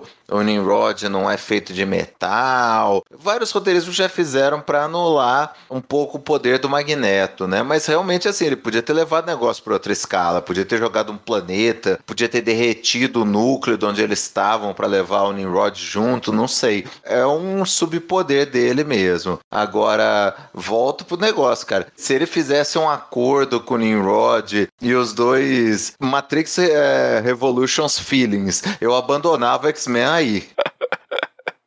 E aí, Reginaldo? Eu, eu não achei que ia acabar o plot da Orquídea aí, não. Tanto é que eu falei que eu estranhei o Nimrod e a Sentinela Ômega matarem todos os humanos que estavam lá, né? Foi só para realmente apelo dramático, porque eu não achei que ia acabar aí. Eu acho, eu acho que a Orquídea é uma pedra no sapato aí para Krakoa faz tempo. Eu acho que ela vai ser um, embora eles tenham falado que aquelas pessoas azuis lá do futuro são é uma evolução dos filhos da Câmara, né? Mas eu achei que tinha também alguma coisa do desenvolvimento da humanidade, ou a gente viu aquela aliança dos humanos com o Nimrod, né, naquela aquela luta dos X-Men do futuro, eu achei que não ia acabar aí mesmo. De fato, eu achei que não ia acabar. Com relação ao, ao combate, eu acho legal, eu acho que é justificável, assim, não deixa de ser, claro, uma opção do autor, né, favorecer um lado mais do que o outro. Uma coisa que eu estranhei, não sei se vocês perceberam, que uma hora o Xavier, ele, ele parece ter um poder telecinético, que ele desmonta o Nimrod, assim, né? Mas ele tem, ele tem, eu fui até pesquisar isso, Reginaldo. Ah, mas não sabia disso, cara. Eu fui ver, assim, na na, na ficha lá dele lá, oficial, ele tem um pouco assim de telecinese, mas assim é limitado. Aí eu acho que nessa cena assim, eu acho que foi aquele esforço hercúleo, né? Aquela explosão assim, que eu acho que ele se cansou, alguma coisa assim, mas ele realmente ele tem esse poder dessa telecinese. É, porque até podia descontar, né, que era praticamente o Magneto lutando sozinho, porque é. o Xavier não é um combatente assim, né? Embora ele seja super poderoso e talvez com, né, alguma coisa orgânica assim, ele teria até uma vantagem. Lá eram duas máquinas, né? Não é uma mente, né? Que ele poderia influenciar alguma coisa, mas também sacaram essa telecinese. Não é ruim, não é ruim, cara. Eu acho do caramba esse combate, assim, acho necessário. Não sei se precisaria fechar aí o plot da, da Orquídea, né? Porque eu acho que desses novos vilões é uma das coisas mais interessantes, né? Não gosto muito daqueles macacos que apareceram, né? Acho aquilo lá meio bobo, assim, né? Já é que mas... você gosta de macaco, né?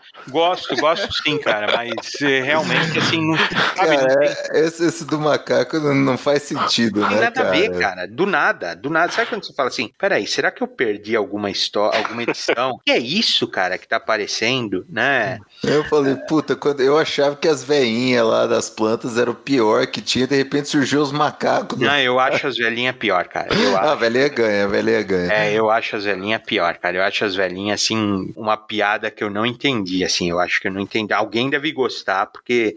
Mas eu não gostei, eu não Não, a entendi. gente já falou isso, cara. Assim, todo, todo run de mensal tem os seus pontos baixos, cara. Esse da veinha aí é um negócio que não encaixa até hoje e tal. Eu continuo incomodado. Mas nada que, que possa estragar, assim. Eu acho que o, o, o saldo positivo, extremamente positivo do run do Hickman. Senão você vai ficar igual o Maurício Dantas, que qualquer coisa que você fala do Hickman, ah, mas ele tem a veinha, tem a veinha que bateu no Sebastian Shaw. O cara vai ficar só remoendo isso. Não, não, cara. Assim, a- a- o Hickman tá de parabéns, cara. Assim, eu acho dos trabalhos do Hickman na Marvel, eu acho o trabalho mais inovador, que ele realmente ditou mudança e é um veio de ouro pra Marvel explorar os mutantes nos, nos quadrinhos. Eu acho de todos os trabalhos, de todos os trabalhos do Hickman, esse o melhor, pelo menos o mais inovador, né? É realmente uma pena que não deixaram ele pelo menos numa posição de editor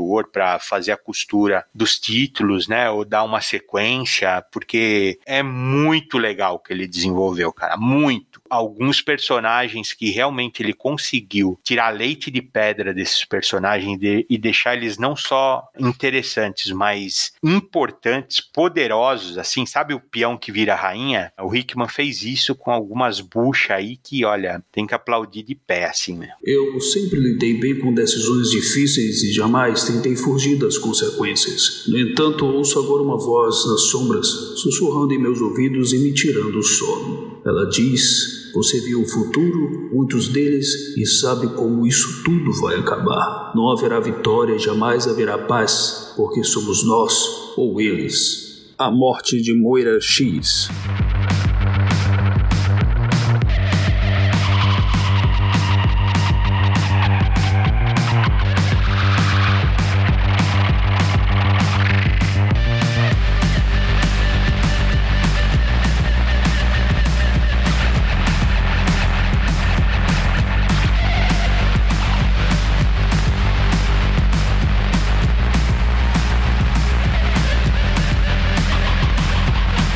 Aí com a cena lá do começo, né, em que a mística acessa o elmo de Xavier e o código genético da Sina, a gente vê, né, essa sequência do sequestro de Moira por outra ótica, né? A gente também antecipou isso, que ela é sequestrada, mas a mística tá ali no meio dos agentes da, da Orquídea, né, e liberta facilmente a Moira, né? A mística decepa parte do braço esquerdo de Moira, né, para evitar que o Xavier e o Magneto localizem o paradeiro dela, né? Então, a cena lá da terceira vida dela se repete, né? Só que em vez de matá-la, elas usam inicialmente a arma de Forge, né, que retira os poderes de um mutante, né, aquela que ele usou em Tempestade muitos anos atrás, né. A ideia é que se você tira o poder da reencarnação da Moira, você trapaceia e acaba travando a roda, né, de uma forma que não vai mais rolar um reset da realidade. Né? Essa ideia foi da Emma Frost, naquela parte em que ela revelou às duas a verdade sobre Moira. Daí, né, pronto, em tese, Moira como humana pode ser morta sem maiores problemas, né?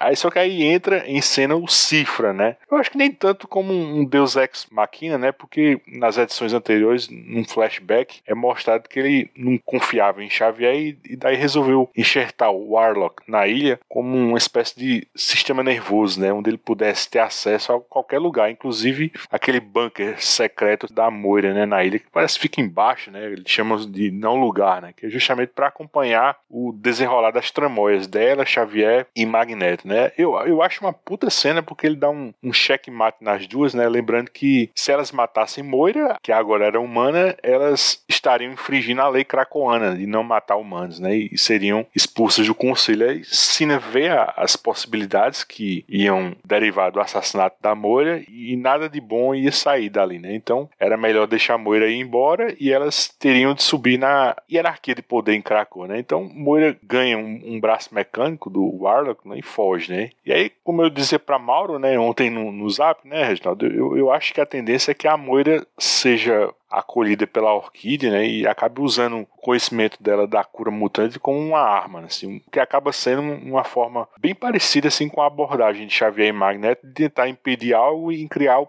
próprio inimigo, né? O que vocês acharam dessa conclusão da Moira? Vocês acham que os outros autores vão voltar a usá-la? Que ela pode virar uma inimiga da mutandade? Diz aí, Reginaldo. Então, eu acho que se isso daí acontecer, eu vou ficar decepcionado, assim, porque eu não vejo ela tomar esse rumo, não. Eu acho que ela gastou vidas, cara, para chegar nesse ponto para se tornar um antagonista. Tanto é que eu não entendo, realmente não entendo o motivo dela querer a cura mutante, né? Para mim isso ficou assim tirado da cartola, assim, não acho, não acho que era esse o caminho, não. Realmente não vejo assim, não vejo. Se você lembrar ainda dela no futuro, naquele zoológico com o Wolverine, assim, você vê que não ia chegar aí, não. Eu acho que não. Você não acha que a personagem que a gente viu lá nas duas minisséries House of X, Powers of X, é a mesma personagem que a gente tá vendo aqui no Inferno? Para mim não é, bicho. Eu acho que essa parte da cura mutante, eu até falei, Eu achava que ela estava fazendo uma provocação com a Cine e com a Mística, porque ela estava com a arma lá do Forge, e ela dizendo que a cura mutante dela era algo mais refinado, porque a pessoa sequer ia saber que um dia seria mutante, né? Você cancela o gene mutante, talvez no nascimento, né? Então era uma coisa assim bem mais sofisticada. Eu acho que essa cena da cura mutante surge exatamente para desafiar, assim, de forma zombeteira, assim, com as duas. Não é algo que eu acho que ela tinha em mente, assim, mas assim, a, a Cine joga ela numa situação que ela acaba confirmando que ela sempre quis ser a cura mutante. Assim, aquela coisa que tá lá em nada, assim, lá no instinto, assim. Essa da parte da cura mutante foi lá na terceira vida dela. Da vida 4 até a 10, ela mudou completamente de abordagem. Justo por causa desse medo que ela tinha da, da Sina, né, de morrer queimado. Porque a Sina desafia ela, né, diz, ó, oh, você tem que mudar. Porque senão toda vez a gente vai pegar você e tal. Ela esquecesse essa parte assim da cura mutante. Mas assim, é algo intrínseco dela. Em algum ponto, assim, eu acho que ela acha que a, a mutação dela é um, um fardo, né? Porque, pô, é milhares de vidas, né? E uma vida sofrida, né? Cheia de mentira, assim. Sempre aquele looping, né? Então eu acho que, de certa forma, ela pensa na cura mutante, assim, talvez mais pra condição dela, né? Não vejo assim, não, hein? Não vejo, não. Por quê, cara? Porque, assim, primeiro que não são milhares de vidas, são 10. Não, não, milhares de anos, eu tô dizendo. Ah, sim. Eu vejo essa, essa, uma das vidas, ela buscando a cura mutante, naquela tentativa e erro. Então ela tá fazendo, tá vendo qual caminho vai funcionar melhor. Uma das opções dela foi essa e ela viu que não servia. Se você volta nesse ponto aí, nessa altura que ela tá, com as experiências que ela teve, eu acho um retrocesso. E eu acho muito raso, cara. E a provocação dela soa para mim, não sei se a gente tá influenciável esses dias aí, como eugenia, né? Porque não é cura isso que ela tá falando. É eugenia. é, não temo. Não, a cura mutante é não ter mutante, né? Isso é perigoso. De certa forma, se você for por esse argumento, ela lembra até aquele cara lá da Fundação Palmares, né? Que o cara é preto, mas diz que não, não existe racismo no Brasil, né? Um cara, então, é do mesmo jeito, assim. Se você for ver, elas, pô, ela é uma mutante, o que, que é uma cura mutante? Tá entendendo? É, isso eu, eu, eu realmente talvez seja, eu preciso fazer uma releitura. Não descarto isso, não, cara. Talvez eu não tenha entendido entendido.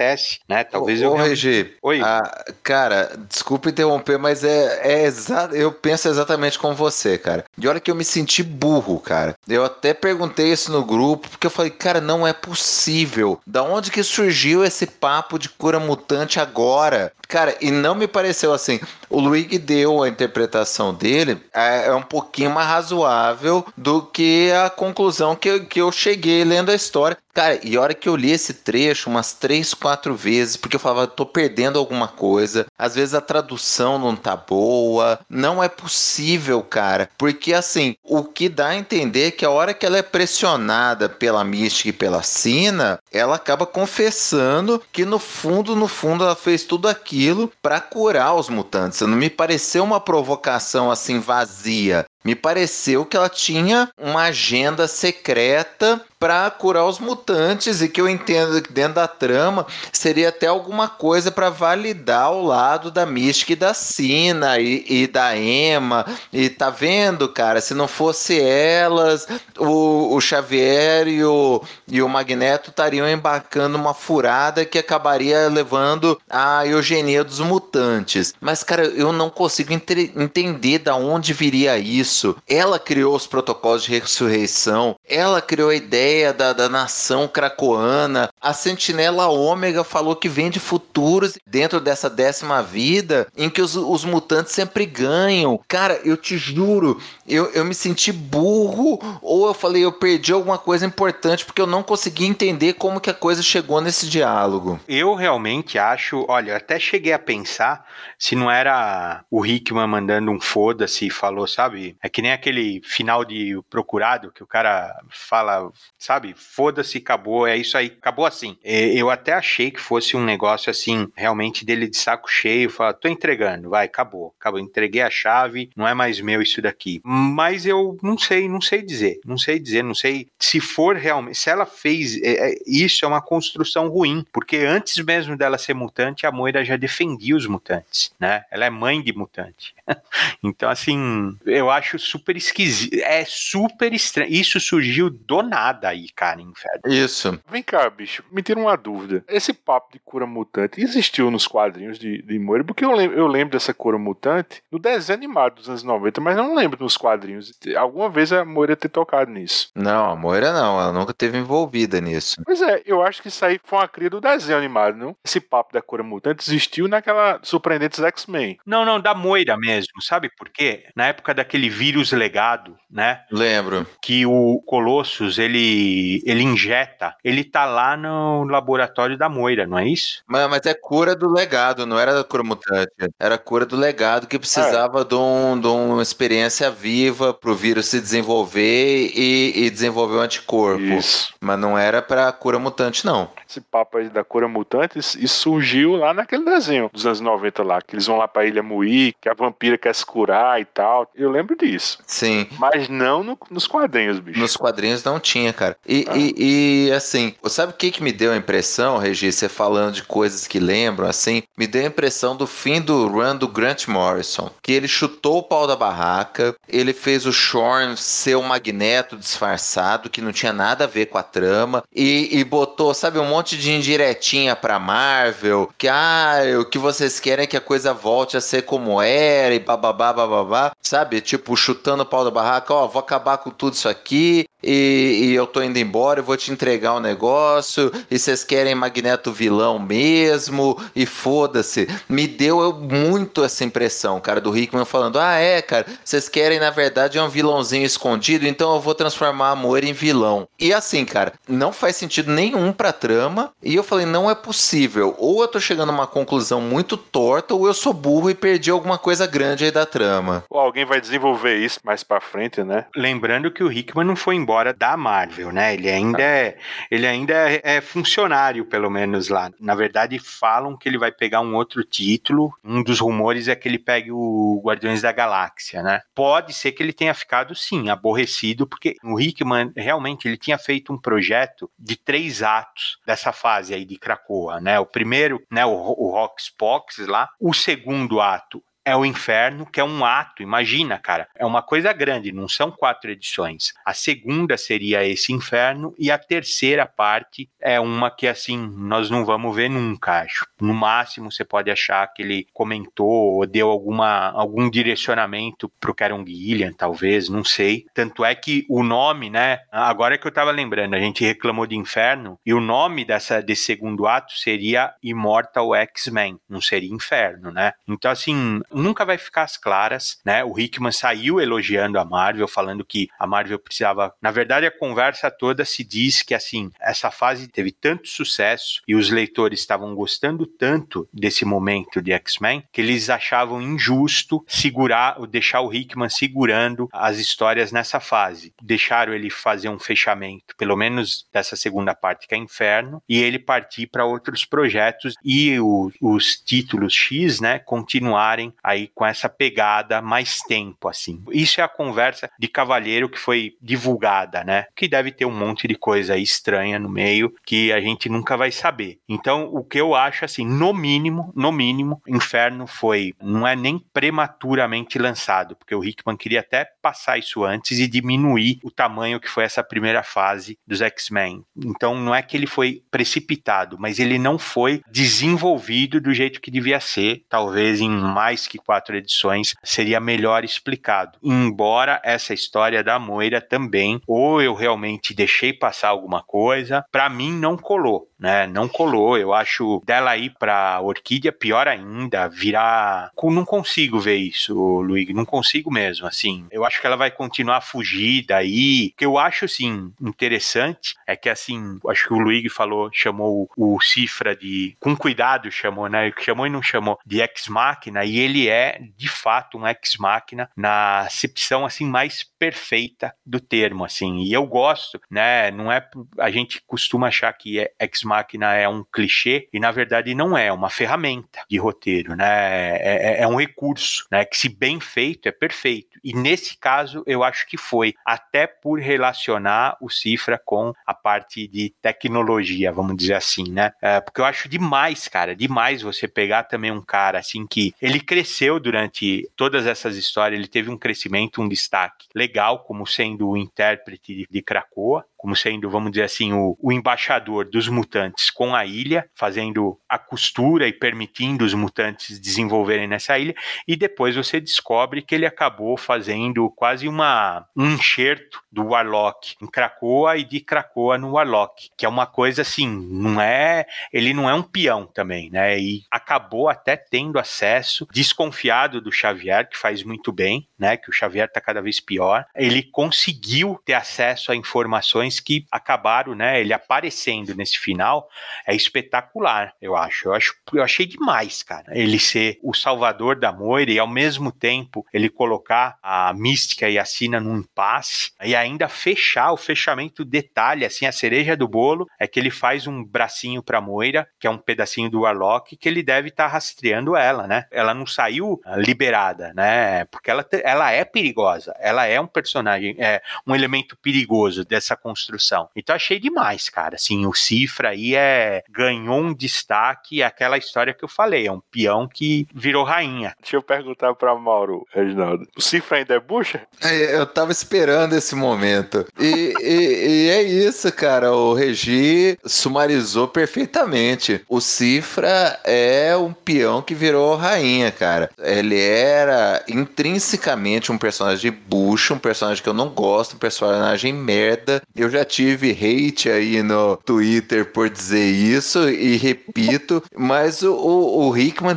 foi desenvolvendo ele, desenvolvendo ele, ele ganhou uma importância, né? Já no, no na construção de Krakoa, que ele nunca teve, nunca e eu coloquei isso antes, né, cara? Sempre achei ele um personagem merda, mas o Hickman já usou, usou, ele de uma maneira bem interessante na construção de Krakoa. E nesse momento, cara, ele foi demais. Ele mandou muito bem. O negócio dele ter, ter construído pro Xavier aquela zona neutra e, na verdade, ele tá monitorando aquilo o tempo todo e, e ele sabendo nos bastidores o que estava acontecendo. E o, o checkmate que ele dá em todo mundo no final. E ele usa, inclusive, a esposa dele lá do Extramundo para ser o enforcer dele, né? Ó, você vai querer sair na porrada com ela e com o Warlock, manda ver então, meu irmão. Cara, muito legal. Um desenvolvimento sensacional do personagem. E eu fico muito feliz, cara.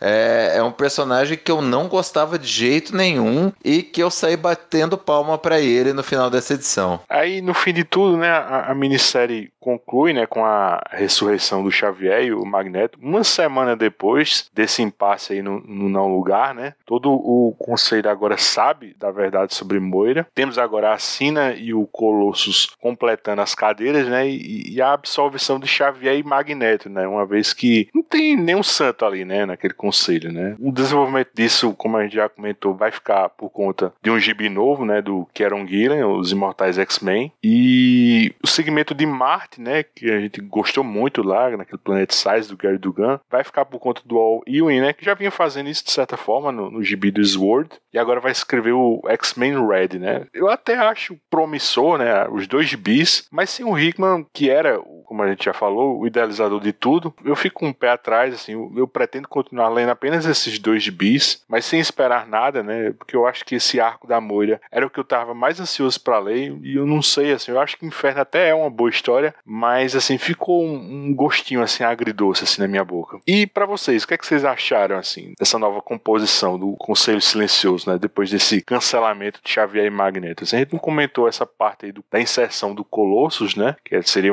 tipo um homem de confiança deles, mas assim, envolto em trevas, né? Que eu acho que não, não é uma coisa que acontece nesse gibi, parece que tá acontecendo isso lá em X-Force, que eu não leio mais, não gosto muito do, da escrita do Benjamin Percy, mas assim, parece que o Colossus não é essa pessoa confiável que Xavier e Magneto acham que é, né? Então, enfim, como vocês encaram essa despedida de Hickman? Assim, vocês ainda pretendem seguir acompanhando assim, a Era Krakoa? Tem algum gibi que vocês têm curiosidade? Eu gosto demais dessa fase, cara. Voltei a acompanhar X-Men, comecei a acompanhar firmemente quadrinhos por causa de X-Men na fase do Claremont. Eu sou fã, confesso, do Wolverine, dos X-Men da, da fase do, do Claremont. Foi o que me fez gostar, ficar fã de quadrinhos. Depois eu fui, fui explorar outras coisas e, e coisas inclusive melhores, mas o que me fez acompanhar mensalmente quadrinhos foi X-Men. E eu, eu tava bem decepcionado naquela fase que a Marvel escanteou os X-Men. Eu, eu odiei o run do, do Bendis, eu achei bobo. Foi, foi a hora que eu larguei X-Men. Voltei agora com o Hickman. Adorei essa nova configuração. E assim, eu acho uma pena que ele esteja saindo. Eu acho que tinha muita coisa que ficou interrompido, sabe? Ficou aquele gostinho de, sei lá, de que podia ser melhor, que tinha mais coisa para vir daí. Mas eu vou continuar acompanhando sim, cara, porque eu gostei e até das coisas despretensiosas que surgiram daí eu gosto. Sabe, eu tava até conversando com o Luigi fora do ar, várias historinhas de outros títulos não tão grandes quanto o principal do Hickman me agradaram. Gostei do, do Marauders. Marauders eu acho bem divertido. Gostei das historinhas solos do Wolverine, apesar de ser bem irregular. Gostei do primeiro run lá da, deles procurarem a, as drogas feitas com, com as flores de Cracoa. Não gostei do segundo, que era o dos vampiros, é muito ruim, é bem irregular. E gostei do terceiro com aquela história envolvendo Maverick e a época do Wolverine Black Ops. Tirando essas, esse run principal do Hickman, que realmente, como o Regi colocou, né, cara, é a coisa mais diferente feita nos quadrinhos nos últimos tempos, né? Uma abordagem de super-heróis mais diferente enquanto nação, com elementos políticos, que eu não vi ser feito em, sei lá, nem uma outra super equipe e ter ressuscitado ser a melhor coisa que eu li dos X-Men em muitos anos. Tirando isso, o resto é divertido. Eu gosto de pegar, eu, vou, eu tô acompanhando, tirando as edições principais do Hickman, eu tô acompanhando o resto pelas edições nacionais. E eu deixo acumular para fechar tipo um arco. E aí eu pego um sábado e eu vou ler é, X Factor, que é divertido. Então eu leio todas as edições até fechar o, aquele arco do, do X Factor. Eu leio Cable, eu vou ler o Wolverine, o X Force e me diverte. Todos eles me divertem, cara. Só não, não, não leio Novos Mutantes porque pessoal meu, mas não me desce, já falei milhões de vezes aqui, equipe de adolescente, pré-adolescente, sidekicks e congêneres não é para mim. Mas o resto tudo me diverte, cara. Até o que não é tão elaborado é uma leiturinha divertida para final de semana. E, e, quadrinhos também tem isso, cara. Nem tudo tem que ser uma obra de arte. Basta te divertir, te entreter. Então eu devo continuar acompanhando sim, enquanto, né, vamos ver para onde a coisa vai. Se não perder muita qualidade, continuar sendo divertido, eu vou continuar acompanhando. E aí, Reginaldo? Ah, cara, eu não sou tão otimista assim, não, meu. Eu acho que isso daí vai acabar logo. Eu acho que assim que aparecer os X-Men no MCU, isso daí já era. Porque eles vão querer deixar familiar para novos leitores aí, né? Para quem for atrás. E hoje, né, tá muito, tá muito diferente do que eu acho que vai ser a pegada dos X-Men no, no MCU. Então, não, te, não tenho realmente uma. A, achar que isso daí vai se, ser bem desenvolvido. Talvez, talvez alguma coisa. Também não acho o Karen Gillian também essa, essa maravilha, né? Eu acho que a melhor qualidade do Gillian é não ser o Dugan, né, meu? Então, assim, porque. E, real, e vou te falar, hein? Queimando a, queimando a língua, o, eu não gosto dos X-Men na Casa da Árvore, mas eu, nessas últimas edições aí, deu uma melhoradinha com o Capitão Krakoa, assim, que eu achei uma bobagem, mas um plot interessante. E lá também tá aparecendo os mutantes em Marte, né? E um, um milionário chegar na Lua de Marte é, é bem a pegada que a gente tá vendo aí do, dos bilionários aqui na Terra. Acho curioso isso, assim, só como nota curiosa, né? os adversários desses mutantes da Casa da Árvore, já umas três, quatro edições, são uns animais meio, meio mutantes, assim, meio humanizados, assim, que é, cara, embora seja lindo, né? A arte linda, linda, mas puta, cara, é muito chato também, é muito nada a ver, não é o que a gente queria ver. Então não sei, realmente não sei o que vai acontecer. Acho uma pena, acho lamentável isso. Vou dar uma chance até para saber o que aconteceu. Eu prefiro queimar a língua do que ler uma porcaria realmente não, eu acho que também esse universo X é, é muito grande, não dá para acompanhar tudo. Entendi o que eles fizeram de deixar títulos diferentes para públicos diferentes, acho legal. Alguns que eu realmente dei uma chance, né? Nunca pensei na vida que ia ler. Tem Ojeriza, cara, Ojeriza daquela babá, aquele ovinho assim, né? O, a babá e o órfão. Tem o. Acho repugnante, não acho nem ruim, cara. e, e por incrível que pareça, eu acho legal a história dos satânicos, é bem legal, cara, né? Uma boa aplicação, né? O Sinistro também é um personagem que eu não gosto, flamboyant, assim, um dandy esquisito, né? Esse novo Conselho Silencioso, ele é, ele é curioso, né? E Inferno fecha com essa nota, né? Essas últimas páginas, assim, que vai mostrando assim, as duplinhas, as alianças desse Conselho Silencioso, e até o, o texto mesmo, assim, falando que Krakow é para sempre. Pô, eu achei bem bacana, achei bem escrito isso aí, velho. Né, assim, e mostra, né, o, os líderes, os aliados, os inimigos, é. heróis, vi, vilões, o crédulo. Devia ter colocado no Colossus, que mal apareceu, né, o merdeiro, né, assim, que o Colossus é assim, olha, é, o, o Xavier tem a, a, a, o dedo de ouro também para selecionar, meu, porque o Colossus é, ele, ele, é super instável, cara, né? Eles colocam ele como sólido, né? Como uma rocha, assim. Não é, bicho. Mas ele é instável pra caramba, é. cara. Ele fez muita cagada. Ele é emotivo, sentimental. Já foi acólito do Magneto. Sim, sim, sim. Ele sim. Já, já morreu, já voltou. Mesmo nesse run novo, né, cara? Ele virou fazendeiro uma época e não queria se envolver. E foi acusado injustamente de estar envolvido com o irmão dele lá, que estava ligado à Rússia. Ah, cara, com a Kitty, largou a Kitty. É, né? Cara, é isso. Não, o próprio negócio lá dele é merdeiro desde a época lá do Guerras Secretas, né? Que ele tava Sim. apaixonado pela Kitty, depois apaixonou pela alienígena lá. Porra, né, cara? Ele é cara, mais, cara. mais porra louca pra você botar como cara de confiança. É, né? é, é, é esquisito, assim, mas pode render alguma coisa interessante, né? Tomara que apareça mais isso do Conselho Silencioso. Tomara, assim, a, o desenvolvimento que a gente. Eu, eu, cara, eu acho maravilhoso realmente. O, o, o, Mauro citou né, os pais fundadores. É isso, é isso, cara, que eu gostaria de ver mais, né? Que eu, que eu vi um pouco aí no Hickman, na fase do Hickman, e achei brilhante, cara, porque é a construção de uma nação que não é uma historinha, na verdade, por si só, né? Nação é uma ficção, né? Não é um, não é nada sólido, é uma mentira, é uma ficção, né? É que a gente chama chamar de mentira tem uma conotação negativa, mas ficção você entende melhor.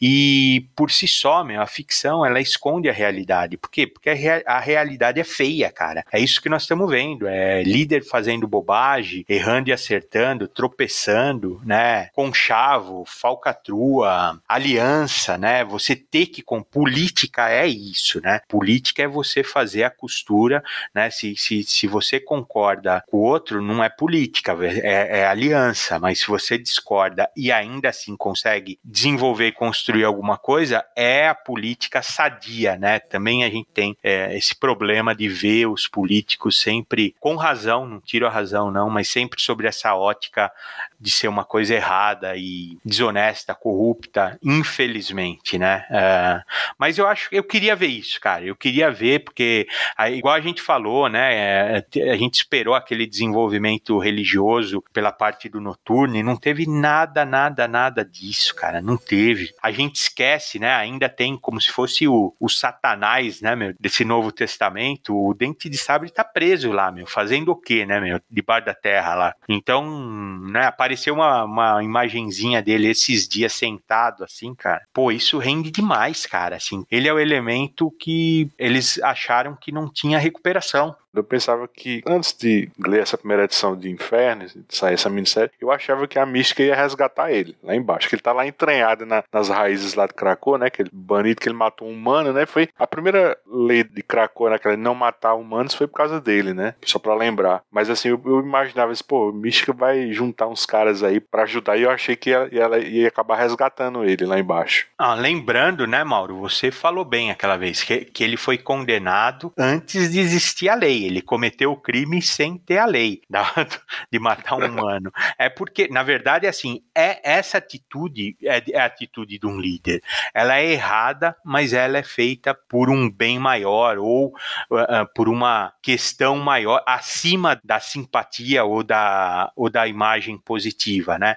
Eu acredito que o Xavier e o Magneto, no chá da 5 que eles devem tomar, eles falam assim, ó, dente de sabre não tem recuperação, cara. Ele é o cara que não vai consertar, meu. Jogaram ele lá para baixo da terra. E isso daí tem elementos na sociedade que não tem conserto, cara, que ele precisa ser. Aí eu já tô me metendo no campo do Mauro, cara, mas que não, eh, não tem conserto. Até para para ele, para a própria sociedade, ele tem que ser excluído e afastado, cara. Então é, é esse desenvolvimento que a gente tá vendo numa história aí de super-herói, cara, é uma pena, cara, que isso daí não, não, não foi explorado adequadamente, cara, que não deixaram o Hickman fazer o que quisesse, cara, assim, encher a bola do Brasil, ele vira e mexe, põe o Roberto da Costa em destaque. É. Mas ou também, né, cara, botou o Brasil que não aceita relação com Cracoa, naquela história da ONU, bota o cara lá como mero observador sem poder de voto, mas super preconceituoso com os mutantes. É, mas aí, aí nem é zoação, né? Aí é realidade. A,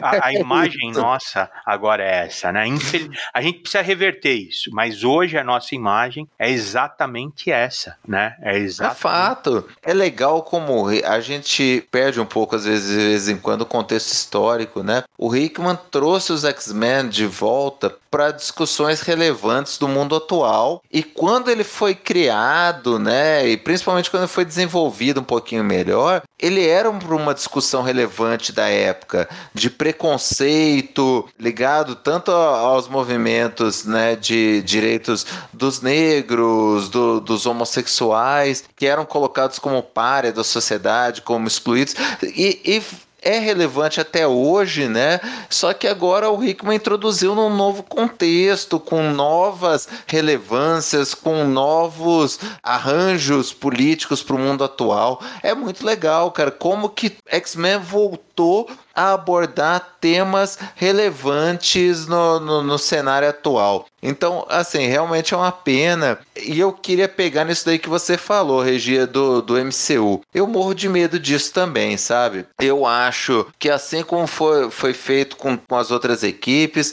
a hora que introduzirem um X-Men com escolinha, com Xavier, com aquela coisa de 30 anos atrás, a tendência do quadrinho é regredir para pegar o público do universo cinematográfico e vai jogar fora todo toda essa construção rica que foi feita e é uma pena mesmo. Fizemos algo aqui, um ato de criação, um ato de desespero. Queremos salvar nosso povo, todos eles. Os fundadores da nação, os sempre leais, os dignos de confiança, as crianças inocentes, seus guardiões quebrados, os heróis, os vilões, os assassinos, os mentirosos e os verdadeiros crentes. Krakoa foi criada para permanecer, para durar até o fim dos tempos, para suportar qualquer força opositora. Criamos muralhas intransponíveis e nos trancamos dentro delas, para sempre.